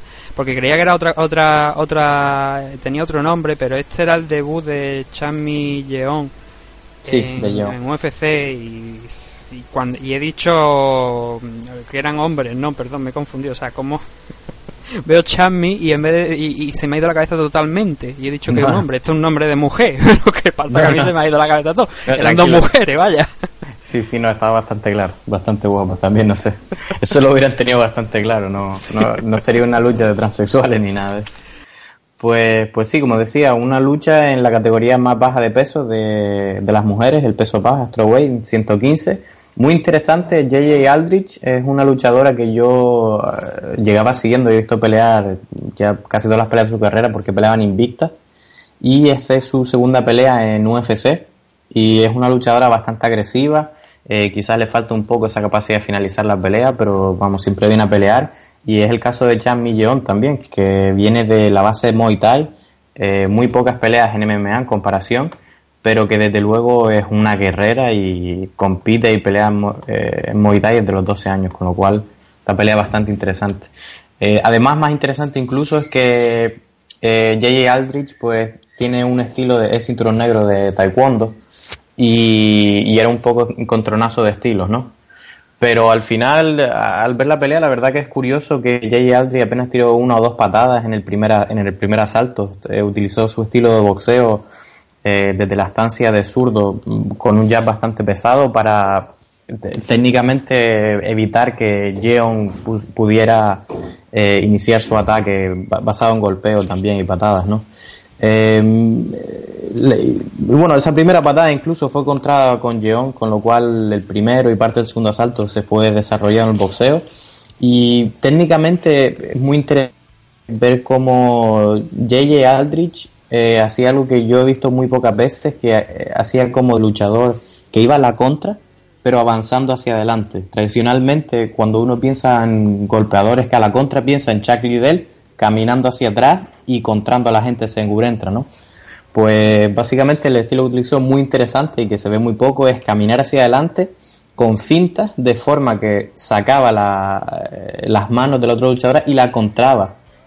Y además al hacer la finta ella paraba un momento pero ya tenía la inercia y metía una contra muy muy fuerte llegando incluso a hacerle daño con los jabs, ¿no? También vimos a, a Jeon un momento fue contrada bastante efectivamente con el boxeo metiendo crochets por los laterales que también se vio en, eh, en otra pelea al, al final de esta, de esta fight card y estuvo muy interesante la pelea, me gustó. Eh, JJ Aldrich llevó la iniciativa, ganó sin duda eh, en volumen, de golpeo, en efectividad también. Pero eh, me gustaría resaltar, eh, aparte de lo, bien que peleó Yeon y que, y que fue superada eh, para sorpresa de quizás de ella y del resto en, el, en la parte del golpeo, ¿no? que es donde ella en teoría debería ser más efectiva con el Muay Thai. Eh, sí que es cierto que en el primer asalto hizo algo que nosotros siempre decimos que los luchadores deberían hacer más y que es que cuando se ven superados técnicamente, que simplemente eh, lo hagan como una pelea callejera, ¿no? que simplemente caminen hacia adelante, tiren manos, tiren un poco la técnica por la ventana, pues para sorprender al otro. Lo intentó Yeon, eh, aún así no fue suficiente y JJ Aldrich causó incluso un poquito más daño, pero gran pelea, eh, muy buena edición Yeon y JJ Aldrich que está pintando muy muy bien en esta división y con un par de peleas la veo ahí arriba en el top. Mm, Eso es lo que me ha pasado y lo estaba comprobando mientras estaba tú hablando. Es que esta semana, eh, el 17, hay otro evento de, de otro Fight Night donde pelea otra coreana que, es- que es Kim Ji Yeon. Y por eso es lo que me había bailado el nombre y he dicho, un momento, digo yo, aquí hay algo que está fallando, pero no, es, es que es la semana que viene. A la otra sí la conozco, a Chan Mi Yeon no lo había visto, pero a, a Kim sí. Y, y por eso me, me ha bailado los nombres, pero bueno. Luego ya en la car preliminar que se pudo ver a través de Fox Sport One teníamos abriendo este esta car en la división welterweight a Zack Otto derrotando aquí a Kichi Kunimoto por decisión dividida un doble 29-28 y un 28-29 a favor del japonés Esta es la pelea que a mí me sorprendió, una de las que más me sorprendió quizá más por el... eh, per- perdón. A ver, eh, estoy mirando las notas aquí. No, me equivoco. No, es una un poquito más adelante contra, contra otro japonés. Eh, no sé si lo habías visto, es sí, sería un poquito más adelante, porque eh, tú que eres un friki de la organización de MMA asiáticas, yo vi un ex campeón de la de DIP, de la organización de MMA asiática, pero no, vale, pues Kumimoto contra Otto, aquí se vio un poquito de striker contra grappler. Eh, al final se impuso, como tú bien has dicho, eh, Otto con la split decision, pero vimos eh, gestos técnicos bastante buenos, ¿no? Eh, la dominancia desde el centro del ring contra las proyecciones en la jaula, ¿no? Esto es una batalla bastante importante y que determinó al final quién ganó quién ganó la pelea, ¿no? Otro detalle técnico a resaltar es cómo el grappler eh, en un punto cambió un poquito de estrategia y en lugar de simplemente tratar de empujar hacia la jaula, pues metió la doble grima, que es algo que a veces la gente para evitar el empujón deja que le, que le metan, y se, no sé si tú lo viste un poco, jalando literalmente hacia, hacia la pared de la jaula para poder implementar su juego, ¿no? La verdad que es bastante llamativo. Y incluso desde el punto de vista del golpeador, de Otto, eh, defendiendo la espalda, consiguió una forma de defender la espalda es atrapar uno de los dos brazos del otro por debajo de tu axila justo y girarte hacia el lado opuesto y te encuentras en la guardia. Un, gesto bastante técnico, bastante importante y buena pelea también. Eh, ascendiendo en la CAR, teníamos en la división Flyway a John Moraga rompiendo su racha de derrota frente a Ashkan Mokhtarian por un doble 30-27 y un 30-25 que yo creo que la decisión habla por sí sola, ¿no? De, la dominancia de, de Moraga en este, en este combate. Sí, esta, esta, esta pelea fue un poco sorpresa en, en términos de la táctica de el Ascan. Este es una nueva edición de UFC. Y se esperaba que viniera a ir al golpeo, pero para, para sorpresa trató de, de, de iniciar la pelea de suelo contra Moraga, que finalmente probaría ser un error, porque Moraga la verdad que demostró su superioridad al final de forma más que sobrada. O sea, como cuando entra un cinturón, vamos, una persona que se apunta en Jiu-Jitsu y lo coge un cinturón negro, ¿no? Eh, en, en esta pelea vimos, eh, ya, te digo, el, pri- el primer asalto, la- los intentonas de tirar al suelo de Ascan a, a John Moraga, que defendió en su mayoría, y Moraga tratando de ir al golpeo. Pero realmente la dominancia vino en los siguientes asaltos cuando Moraga le dio la vuelta y fue él quien... No le dio la vuelta, ¿no? Porque fue llevando la voz cantante en la pelea casi todo. Por decir toda la pelea. Pero una vez él tiró y cayó por encima en el suelo, vimos unos, unos gestos técnicos eh, impresionantes para aquel que disfrute de los intercambios de suelo.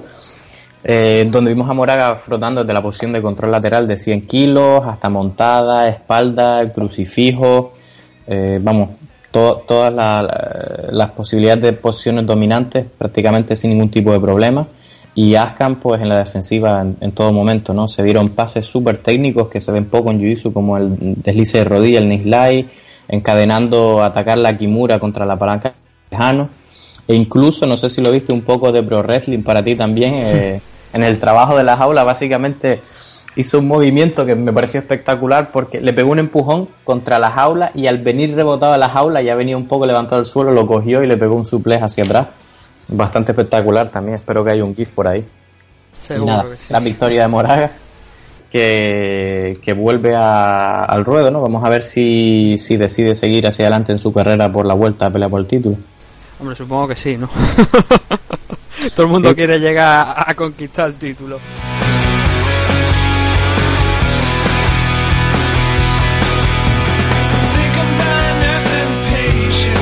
De uno que corta su racha de derrota a otro que la sigue aumentando, como es Dominic Steele. En la división welterweight, Luke Jumeau, debutante en UFC, peleador, uno de los que hablábamos precisamente, que eran de allí, de Nueva Zelanda, derrotando a Dominic Steele por un triple 29-28.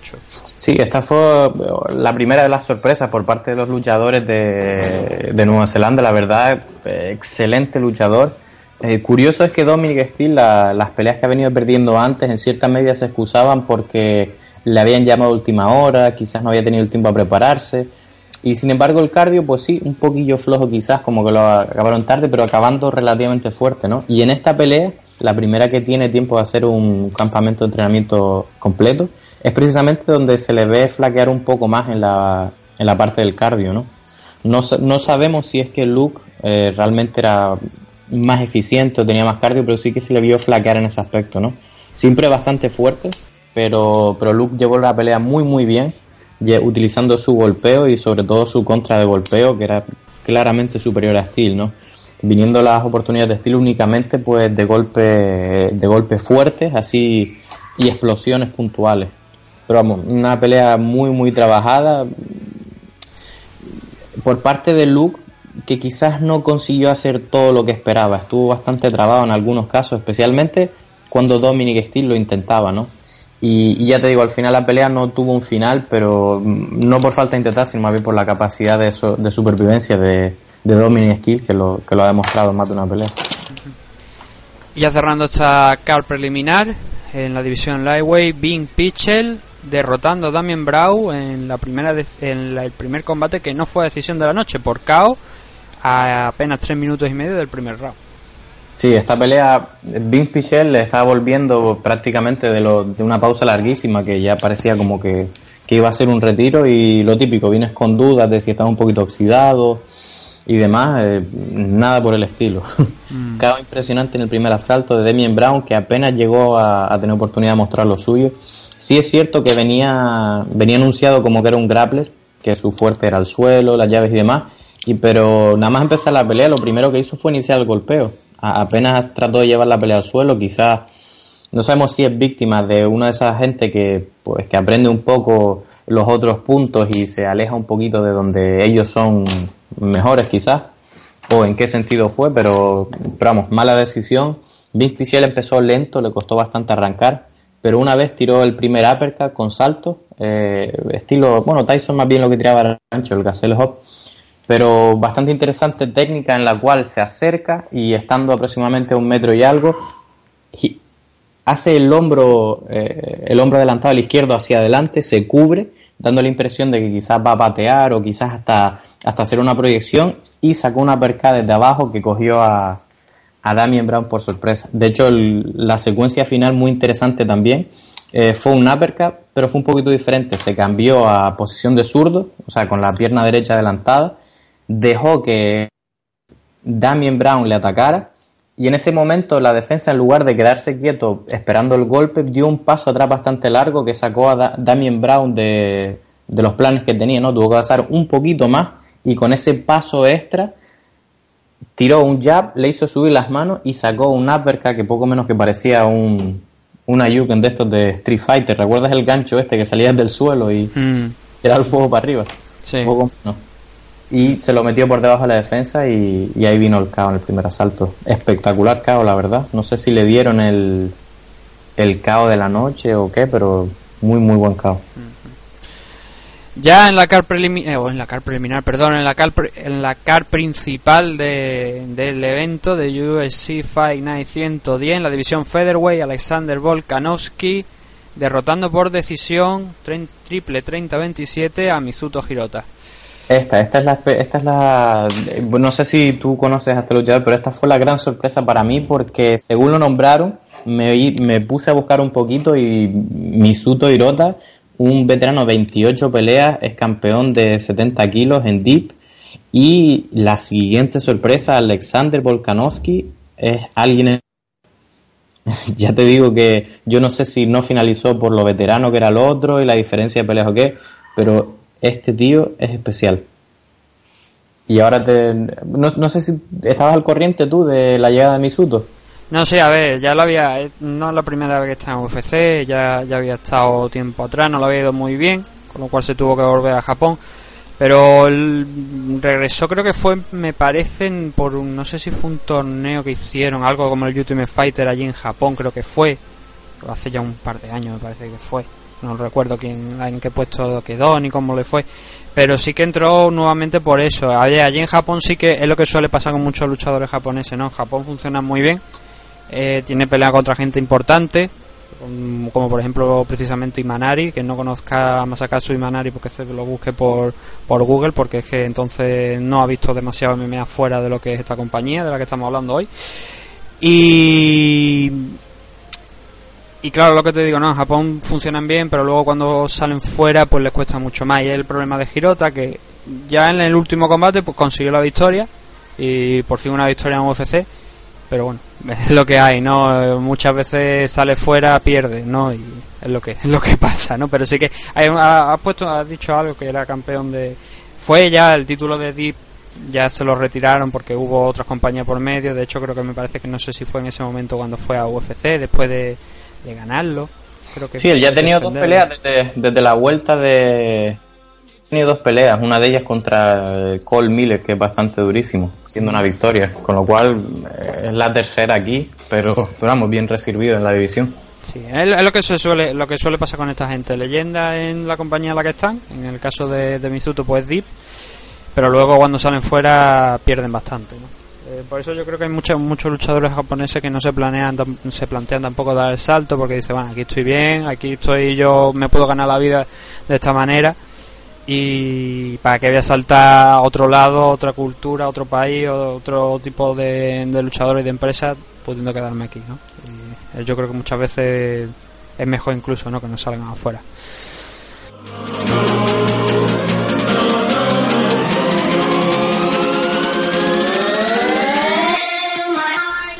La división Flyway, Ben Nguyen derrotando a Team Elliott por un Rear Naked Choke, un Team Elliott que si no estoy muy equivocado salió con, con la misma intensidad con la que salió en el, que el combate, sobre todo en el primer round, ¿no? Contra Demetrius Johnson. Eh, sí, la verdad que eh, esta pelea, y ahora perdona que vuelva un poquito a Volkanovski, Sí, sí. que se me quedaron un par de notas atrás, pero para acabar ya con la pelea de Tinelio contra, contra Ben, la verdad que eh, impresionante, en- victoria en 49 segundos de, de Ben en Guyen, que ya hemos tenido oportunidad de verlo, pero vamos, eh, flawless victory, victoria casi perfecta aquí. La secuencia, ya te digo, te la, te la describo, empieza la pelea, eh, Ben consigue herir un poco a Tim Elliott, ¿no? Que le, lo deja medio tocado. Muy, muy fluido los ataques, jab, high kick. Eh, Tim Elliott entra el pánico, entra abajo, le da la vuelta, le toma la espalda y mata a León. Eh, vamos, fue una secuencia perfecta. Al final decían que Tim ni siquiera recordaba lo que había pasado, eh, con lo cual si él hubiera estado herido, eh, quizás un poco tocado de ese golpe, se entiende quizás. Pero vamos, la secuencia esta, Ben se vio súper dominante y finalizando en menos de un minuto a un luchador que el campeón no pudo finalizar. Recordemos que Tim Elliott peleó por el título y metió a, a Dimitri Johnson en serios problemas. Eh, de hecho, Dimitri Johnson tomó los cinco asaltos para finalizarlo y Tim Elliott tuvo, lo tuvo herido en el primer asalto, ¿no? Eh, con lo cual, en una división que dicen que faltan contendientes, eh, ahora dicen que si está Reybor, yo quiero ver a este tío por el título, la verdad. Si acaso alguna más, pero si le meten hype y le meten tal, la verdad que Ben es espectacular. Espero que tenga, que no se dé contra alguno de esos ah, que tienen ahí en la cima, ¿no? Que quizás no consiguieron el título, pero están un poco evitando al resto. Vamos a ver si tiene suerte en la siguiente, pero me parece una pelea excelente para Dimitri Johnson. Sí, bueno, pero a ver, hay que- lo que acaba de decir yo creo que es una cosa interesante. Si no puedes superar a los que han sido contenders, eh, la pregunta es, ¿te merece realmente pelear contra el campeón si el campeón ha vencido esos contenders? Claro, esa, esa, eh, ahí tienes mucha razón, pero después también entras en, en lo siguiente que mm, no todo el mundo hace lo mismo. Es decir, es perfectamente posible que una persona tenga las herramientas o el estilo para ganarle al campeón de una división, pero no a los que están por debajo. O sea, eso se- ha sido probado en más de, de- de una ocasión y precisamente creo que, que sería un buen emparejamiento contra Dimitrios. La verdad que no sé si le lograría ganar, pero en términos de fluidez, de ser completo en golpeo, en sumisiones, en todo, es una pelea excelente, la verdad, contra, contra Dimitrios. Y ya te digo, no es que piense que los otros le puedan ganar, pero que desde luego le daría bastante guerra. Y de todas formas también hay una cosa interesante ahí que es que muchos precisamente de esos contenders que a los que, que han sido contenders al título de Demetrio Johnson ya ha sido incluso derrotado algunos dos veces. Exacto. Con lo Sí, cual sí. queda vía libre también para que otros luchadores que a lo mejor, eh, estamos hablando aquí, por ejemplo, el caso de Ben, que no está en la primera línea, pero sí que está cerca de, la, de esa primera línea, ¿no? Pueda saltar a esos que están ahí para enfrentarse a Demetrio Johnson simplemente por ofrecer algo nuevo, un contender nuevo que no haya peleado ya contra, contra el campeón y que haya perdido. Sí, exacto, sangre nueva. al fin. Un deporte de espectáculo y, y en este tipo de deportes pues siempre se trata también de mantener entretenido a- al público, ¿no? Que es de lo que se trata. Volviendo a, la pelea del Stad de eh, Volkanovski, eh, que no suena muy ruso, no suena muy neozelandés ese apellido, la verdad, pero eh, eh, estoy, estoy impresionado, la verdad. 12, 13 peleas ha ganado, de hecho está invicto, me parece recordar. Eh, es espectacular, muy fluido en, en- en todo lo que hace realmente, en el golpeo, en el grappling. Y una cosa que tenía que lo separaba del resto es que tenía un uso de la jaula muy, muy especial, en el cual no se limitaba simplemente a empujar y tirar clásicas rodillas a las piernas y meter algún poco por ahí, sino que de la jaula eh, trabajaba bastante, bastante duro, metía presión, la liberaba y según la liberaba y dejaba escapar, eh, metía ganchos por el hueco, llegando incluso a, hacerle varios knockdowns y tirar al suelo al otro. eh, presionaba y cuando le devolvías la presión, hacía un codo giratorio hacia atrás, un spinning back elbow súper impresionante que lo hizo en varias en varias ocasiones. Con la misma presión la utilizaba también para tirar a gente y incluso las transiciones en el suelo que estamos más acostumbrados a ver. Muy espectacular, muy fluido, muy trabajado. Y yo creo que simplemente le tocó un veterano duro en Misuto Hirota, pero me da la impresión de que a los siguientes que le toquen les va a pasar por encima. ¿eh? Bueno, siempre eso hay que verlo cuando le vayan empezando a dar gente importante. Desde luego, vencer a Hirota es un buen logro. Sí. Y además de la manera en la que lo ha hecho, ¿no? Yo con todas las puntuaciones a su favor y dando muy buenas sensaciones. Sí, lo único quizás en los últimos segundos del último asalto, el último minuto quizás se le vio aflojar un poquito, Pero eso no puede ser indicativo de que tenga un mal cardio ni nada por el estilo, porque si lo piensas al final, los luchadores que eh, y los deportistas en general que mejor rinden son los que están eh, adaptados a lo que van a competir. Es decir, si tú vas a hacer una pelea de tres, es decir, no lo mismo entrenar para tres que para cinco. Hay gente que siempre dice estoy preparado para cinco, pero si tú vas a hacer tres, estás preparado para estar tres a la máxima intensidad, porque si tú en esos tres no puedes subir intensidad, de nada sirve que pudieras ir a otros dos, ¿no? Entonces, gran promesa, la verdad. Volkanovski, igual me equivoco, pero estoy súper ilusionado con este tío. En la división Light Heavyweight, uno de los combates más cortos, yo creo, de lo que llevamos de año. No sé si lo habrá más corto, eso que lo. La verdad es que no lo sé, que lo diga la gente que, que vive en las páginas norteamericanas, de la que saca toda la información para luego repetirla como un lorito. Eh, y aún Cutelaba derrotando a Enrique da Silva por KO, puñetazos, poniéndolo a dormir desde prácticamente el inicio de- del combate. Y además con, con ese GIF que, que se puede, que puede ver todo el mundo, ¿no? De cómo le, justo cuando el- no- lo nombran, ¿no? Lo presentan, cómo se va hacia su rival y hace el, el gesto de cortarse el cuello, ¿no? Y Sí, lo hizo y lo cumplió, ¿no? Y como, como Sí. leí incluso, luego dijo que, que lo hizo tan rápido porque quería irse a casa, cosa que siendo moldavo, yo no sé, me parece que es moldavo, no sé cómo lo iba a hacer tan rápido, ¿no? Porque tenía que poner a dormir a su niño, ¿no? No ya sabemos que Enrique da Silva no fue la única persona a la que quería poner a dormir esa noche. Sí, no, van a empezar a llamarle Morfeo al final. Sí, como tú dices, pelea súper corta, debajo de un minuto, espectacular. Y un lava, todas y cada una de las peleas trae una intensidad terrible. Sabes que van a, probablemente no van a llegar a los jueces y, y este y este fue fue el caso, la verdad. Se le, yo no sé si Enrique da Silva estaba intimidado, pero por, era poco menos que para eso. Mm, empezó la pelea, eh, Ion Kutelava tenía muy bien afinado ese directo que consiguió meter un par de veces, eh, bueno, dos literalmente. Metió uno, hizo retroceder a Enrique, metió el segundo y se vio una secuencia muy muy rápida que eh, es apreciable únicamente en la repetición, en la cual después de meter ese directo se queda tan cerca que es difícil tirar puñetazos de esa altura. Entonces Enrique va a coger el clinch de Muay Thai.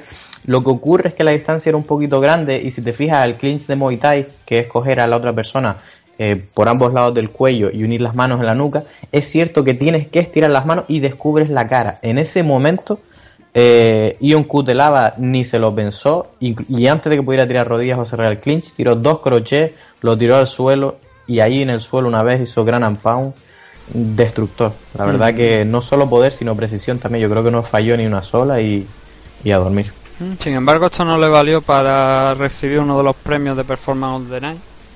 No, no, no fue ninguno parar a él y es llamativo, ¿no? Porque de la forma en la que acabó la pelea tan rápido, pues igual habría sido merecedor de uno de los dos premios. Pero bueno, Ah, en, en la división Lightweight, y ya acercándonos al main event, Dan Hooker, dejo unos segundos para que la gente asimile el apellido, derrotando a Rob Pearson por KO por un rodillazo perfectamente colocado en el segundo round.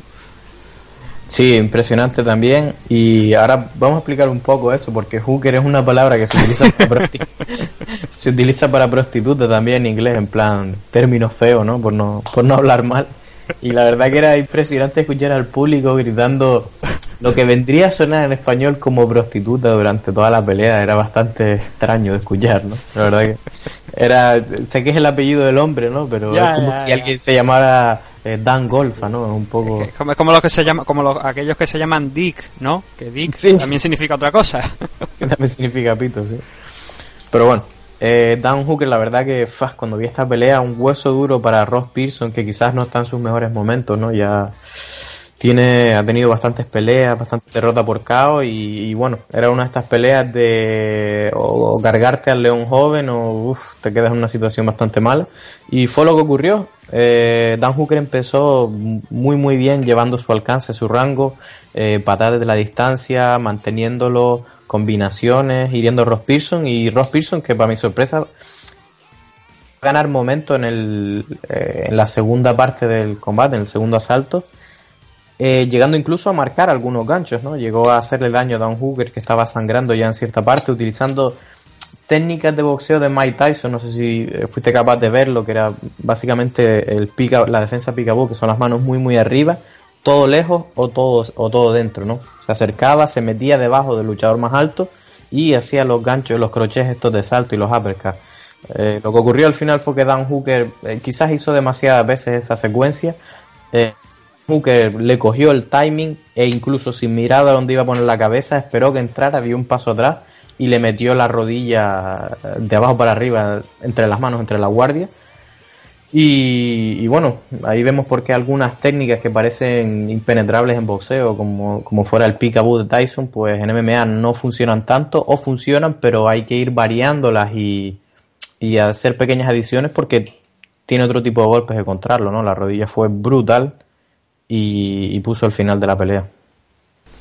Ross Pearson, a pesar de tener 32 años, ¿tú crees que ya es el momento de, de decir adiós con más de 30 peleas? ¿O crees que todavía le puede quedar algo de esto típico que pelean en el Reino Unido y, y lo colocan nuevamente? Porque hay que recordar, por ejemplo, gente como Brad Pitt que se ha ido ya también. Sí, exacto. Brad Pitt que quizás, yo no tengo ahora en la mente la memoria, pero Brad Pitt que se había llevado bastante daño, bastantes contusiones en términos de caos, con lo cual quizás fue algo más de salud y se le veía más lento incluso que a Ross Pearson. Brad Pitt de verdad se le veía más desmerecido en las últimas peleas, eh, cambiando un poco incluso el estilo, ¿no? Que ya se ponía en el suelo. Pues Ross Pearson quizás esta pelea para mí no me sirve como vara de medir porque es un joven luchador potente que va a estar en el top. Eh, otro más de los locales que me impresionó de lo que te comenté al principio. Eh, es difícil, es difícil de decir con esta pelea. Desde luego creo que es capaz de buenas peleas aún. Eh, quizás en Reino Unido, eh, contra otros en su misma situación, quizás otros veteranos, ¿no? Pero no, no creo que esté, estoy convencido que no está en disposición de, de hacer un serio intento al título ni nada por el estilo.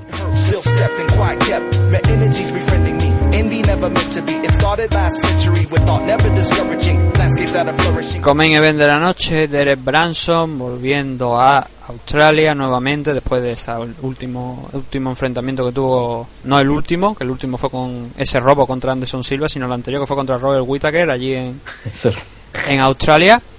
Eh, Volviendo a enfrentarse contra Dan Kelly, Dan Kelly que venía de- precisamente de arrancar una decisión dividida a Rashad Evans y aquí nos cuestionamos lo primero, bueno, lo primero la victoria de Derek Branson por KO eh, en el primer minuto prácticamente del primer round y lo segundo es realmente cómo de, vamos a ponerlo entre comillas, acabado puede estar Rashad Evans cuando resulta que pierde una decisión dividida contra alguien como Dan Kelly, que es un gran, no voy a decir un grandísimo luchador, pero sí es un tipo muy duro cuando Derek Branson a los pocos minutos, a los pocos segundos lo ha noqueado. Hombre, yo creo que eh, precisamente porque fue un caos los pocos segundos, pone un poco un asterisco o, un signo de interrogación, ¿sabes? Si por ejemplo Derek Bronson entra y le da una tunda y le pone el, el caos en el segundo, en el tercero, un caos técnico, ¿sabes lo que te digo? Que lo domina. Eh, Ahí, ahí yo sí haría el más argumento, pero la verdad que un caos en 40 segundos al minuto eh, es difícil de medir realmente porque eh, piénsalo, ese, o sea, el campeón podía haber perdido así. Eh, menos de un minuto, todo el mundo está fresco, lleno de energía, eh, se despistó, se comió una mano y a dormir. Entonces, sí, buena la analogía con, con lo de Rashad Evans, pero no lo sé, la verdad, no me parece suficiente información, porque ya te digo, puede ser que sencillamente lo pillara, quizás hacen un rematch eh, y Dan Killer le mete la presión y, y le gana, ¿no? Yo, yo creo que gran victoria para Bronson, otra vez a la columna, pero no me parece un indicativo para decir que Rashad está, porque de verdad se ve que lo pilló, fue una mano limpia que le entró sin, sin más. Derek Branson ahora mismo con un 17-5, que yo creo que esta victoria le hacía mucha falta y que además tenía sentido por lo que digo, por ese enfrentamiento de Dan Kelly contra Rashad Evans y un Rashad Evans que va a tener otro, otra oportunidad de probarse contra San Albi, que tampoco es otro gran nombre, pero sí veterano. Y dentro de duro, un par de meses. duro, uno de esos veteranos que no llega al estrellato, pero que si te despistas te pone a dormir también. Otro, ot- otro luchador del estilo de Dan Kelly, es prácticamente lo mismo. Por Es peor, que- es peor yo creo, ¿eh? porque fíjate que Dan Kelly es duro, es muy difícil.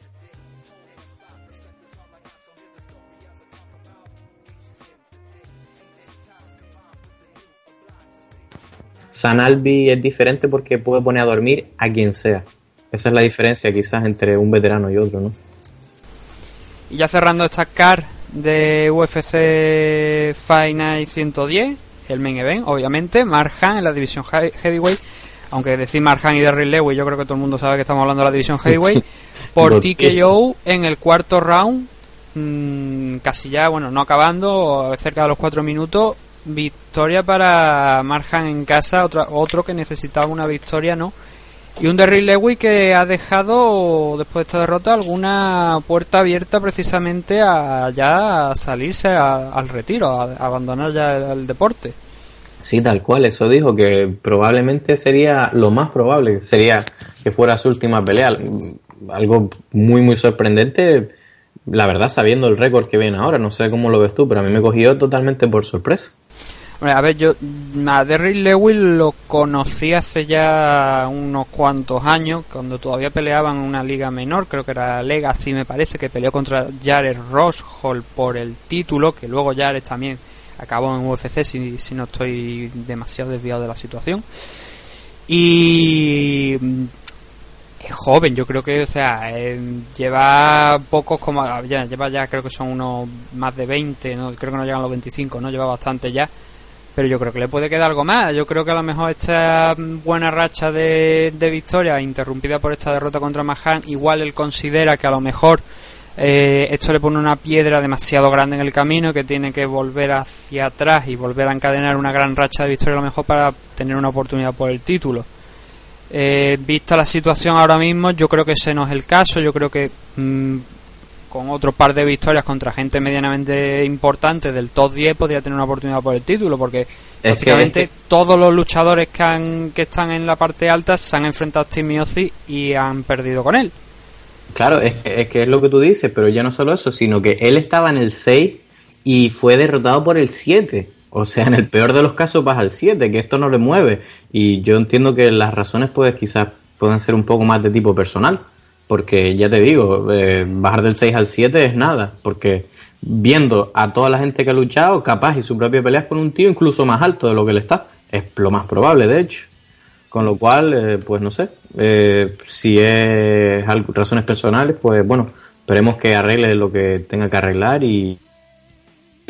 Encima tiene 32 años que y es peso pesado. 32 años para un peso pesado es 24 para otro. O sea, ellos van hasta muchísimo más edad, eh, tardan más tiempo en desarrollarse, quizás por el tamaño, pero ya te digo, la media de edad de peso pesado es la treintena larga. O sea que el mismo Marjan que le acaba de ganar tiene 43 años. O sea que no es una división que necesitas tener un montón de fondos realmente, ¿sabes? Básicamente lo justo, estrategia y demás. Es una lástima porque venía de noquear. Eh, creo que solamente Caín tiene un KO más en esta división que él. Eh, y vamos a ver, eh, victorias muy muy importantes contra Travis Brown, Roy Nelson, Gabriel Gonzaga. Así que, no sé, vamos a ver si, si hay suerte y, y lo podemos ver en el ruedo porque desde luego es espectacular. Entrando ya en la parte técnica, eh, de entrada me asombró ver cómo, eh, y mira que lo había visto ya, pero es que Derrick Lewis estuvo tirando constantemente high kick, patadas altas, que es bastante complicado, no sé si eh, para los que hayan entrenado, eh, no simplemente la que tú practiques de atrás, sino la pierna adelantada, tienes que tener bastante pericia, eh, rodillas voladoras, doble patada voladora, los Mauricio Shogun eh, vamos, impresionante la verdad ver una persona de 130 kilos que se mueve con esta agilidad, ¿no? Hizo un buen trabajo inicialmente al, al marcar un poco el ritmo de, de espacio, de espacio y explosiones, ¿no? Sabiendo que él tenía más capacidad de explotar de, de Marhan, pero vamos, Marhan llevó el, con- el combate eh, desde el principio prácticamente, si bien los dos eran peligrosos, ¿no? Tirando los golpes, fintas, conectaron en un par de ocasiones. Eh, pero Marhan fue quien tuvo el centro del octágono, fue quien le caminó, eh, tuvo más iniciativa, golpeó más en el blanco quizás. Eh, Derek Lewis tuvo intentos un poquito más peligrosos, pero no, no consiguió enganchar y, poner y, finalizar a Marhan, ¿no? Eh, al final, eh, técnicamente Marhan es, un maestro, ya a estas alturas esa, evita los ganchos, los crochets. eh, de nuevo, excelente dominio en el octágono y al final, para sorpresa mía, no acabó en caos esta pelea. Fue un caos técnico en cuanto que lo paró el eso, pero para mí fue uno de estos caos de por exhaustión, ¿no? Por cansancio, porque básicamente es cuando menos daño estaba recibiendo. Es cierto que Marhan le había tirado, metido un par de combinaciones buenas, estaba castigando un poco el cuerpo y la secuencia final fue básicamente Derek Lewis ya eh, de pie todavía, pero cubrir entrando a después de que se cubriera y no se defendiera y los avisos de Marhan entrando a separar la pelea, ¿no? Sí. Hay un detalle de esta pelea que se ha comentado mucho, que eran los, algunos problemas que parecía tener de, de movilidad o algo a lo largo del combate de Rick Lewis. Eh, él ha dicho que, claro, le preguntaron por eso, ¿no? Que, oye, estos problemas que ha sido por alguna Lesky de, de Marjan o, o- Sí, porque parecía que estaba cojo, ¿no? Pero Sí. al final Por lo que ha dicho es un problema, fue un problema de la parte baja de la espalda que por lo visto lleva arrastrando desde hace unos cuantos años y que esta semana por lo visto le ha estado fastidiando, que no era la pierna, que era el problema de, de la espalda. No sé si por ahí a lo mejor también será uno de los puntos que quizá él piensa que a lo mejor esta lesión de, de- de- que tiene desde hace demasiado tiempo y estamos hablando de hace unos cuantos años ya, pues que igual le, le pesa demasiado ya para continuar en, en lo que es su carrera en el mundo de las MMA, que ahora mismo se dice pronto, tiene un 9-3 de récord en UFC, que no es que puede ser uno de los mejores récords en la división heavyweight de- actualmente, por eso llama mucho la atención ¿no? esta declaración de de Derrick Lewis de, de, mm, prácticamente colgar los guantes y, e irse ¿no? tras esta derrota.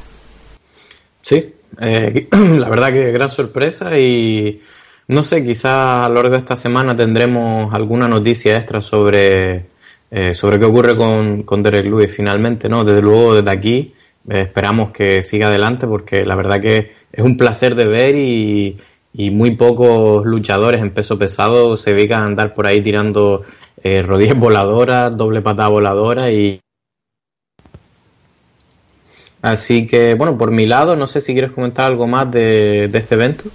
No, la verdad es que yo, yo, yo, está, yo creo que el detalle importante es, a lo mejor quizás comentar un poco lo de Marjan, a ver ahora qué es lo que puede hacer. Una otra victoria más, ahora otra vez se pone a pelear contra gente, vamos a ver a quién le pueden dar. Yo creo que a lo mejor una, un combate contra Alistair Overeem nuevamente, a lo mejor le podría ser positivo. Ehm, sobre todo para positivo, no lo de Alistair Overeem. Y vamos a ver, ¿no? Qué es lo que queda para Marjan, que, que estamos en esa. La ¿no? rueda de prensa. Tiene la denuncia, tiene la demanda está puesta contra UFC, no sabemos en qué va a quedar eso, porque obviamente yo creo que si le dan la razón a Marjan, igual UFC le dice, mira, ahí tienes la puerta.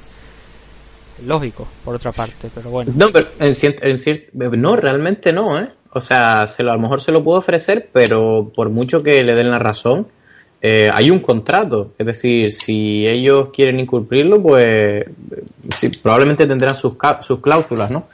Pero que, que ya te digo, Marhan en, en la entrevista me parece recordar que dijo que quería la revancha con algunos de los que le habían ganado, en el caso de Junior Dos Santos o incluso Alistair Overeem sin que esté dopado. Y mira, yo la verdad que no apuesto ya contra este hombre. 43 años y lo que sea, se le vio súper bien contra un hombre más joven y bastante peligroso. Y no me extrañaría para nada que fuera y, y vengar alguna de esas derrotas. Sí, vale, yo, pero yo creo que la clave la, la- la has dicho tú antes, ¿no? Del tema de que en la división heavyweight de alguna manera te permita alargar la carrera en cuanto esos test neurológicos por los que hayas podido recibir te salgan positivos. Porque Exacto. no necesitas, eh, como tú bien lo has apuntado, ese fondo tan... Hombre, si lo tienes muchísimo mejor, no lo vamos a negar, ¿no? Pero si no lo tienes y tienes, sin embargo, la habilidad de poder finalizar la pelea en el primer round, en mitad del segundo, o incluso al final del segundo, pues con eso puedes alargar bastante más la carrera. Yo creo que Marjan con esas manos que tiene en esta ocasión, y además nos, mm, no es que se pueda decir, o sea, nos llama la atención, nos llega al cuarto round y llega con un buen estado de forma, lejos de lo que le hemos visto en otras ocasiones, Exacto, lo cual bastante. es muy bueno para, para Marjan. Mm. Y, estamos en, en ello, ¿no? Vamos a ver qué es lo que depara el futuro para la carrera del del samo, del samoano, ¿no? Como le- El super samoano. Sí. Y, y ahí estaremos para informar de lo que vaya saliendo. Los últimos datos de, de este evento de que se celebró en Oakland, ocho- más de 8.000 especta- 8.500 espectadores Y los premios de la noche fueron a parar al Fire of the Night, fue para Marjan contra Derry Lewis, de hecho fue el combate que más duró, se extendió hasta el cuarto round, hasta casi el final del cuarto round.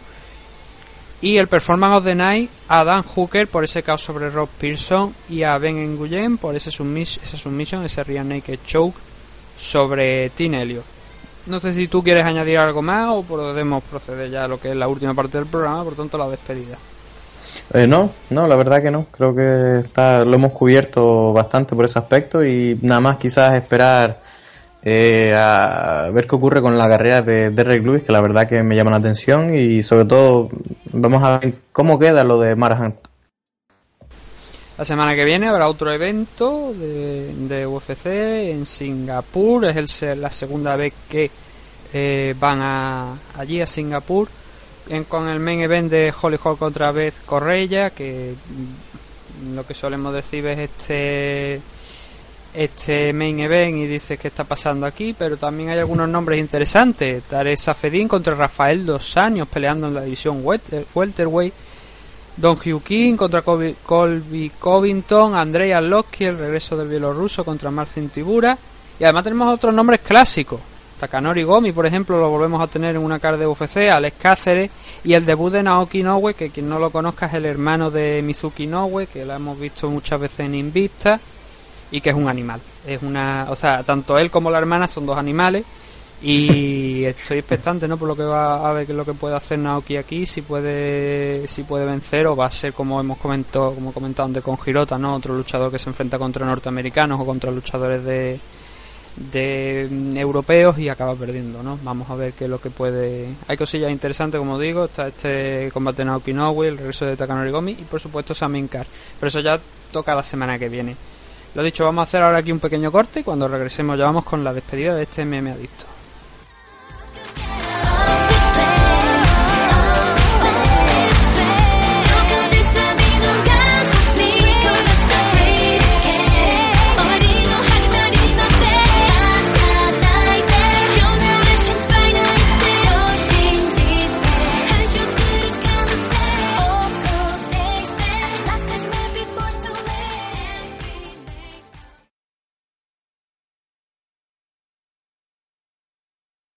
Touch him up. Good luck. ¿Te gustan las NMA? En NM Adictos te escuchamos. Queremos muchas preguntas, preguntarnos chorradas también, da igual. Escríbenos en mmadictos.gmail.com o bien en nuestras redes sociales, arroba mmadictos.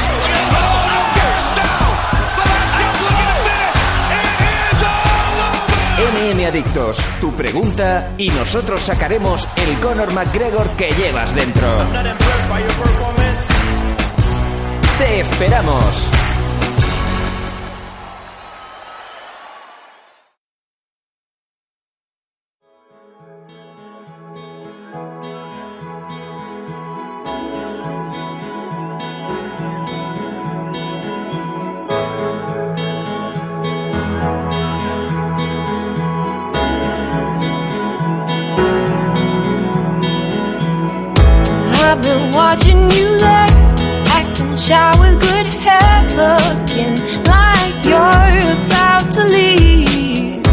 I got my sleeve, you don't play games with me.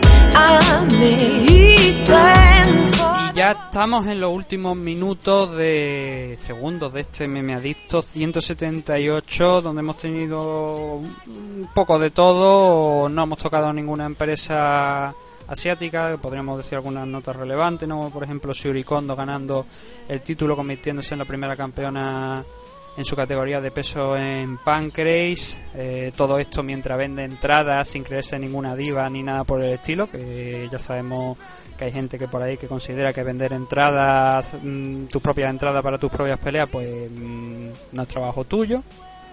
En fin.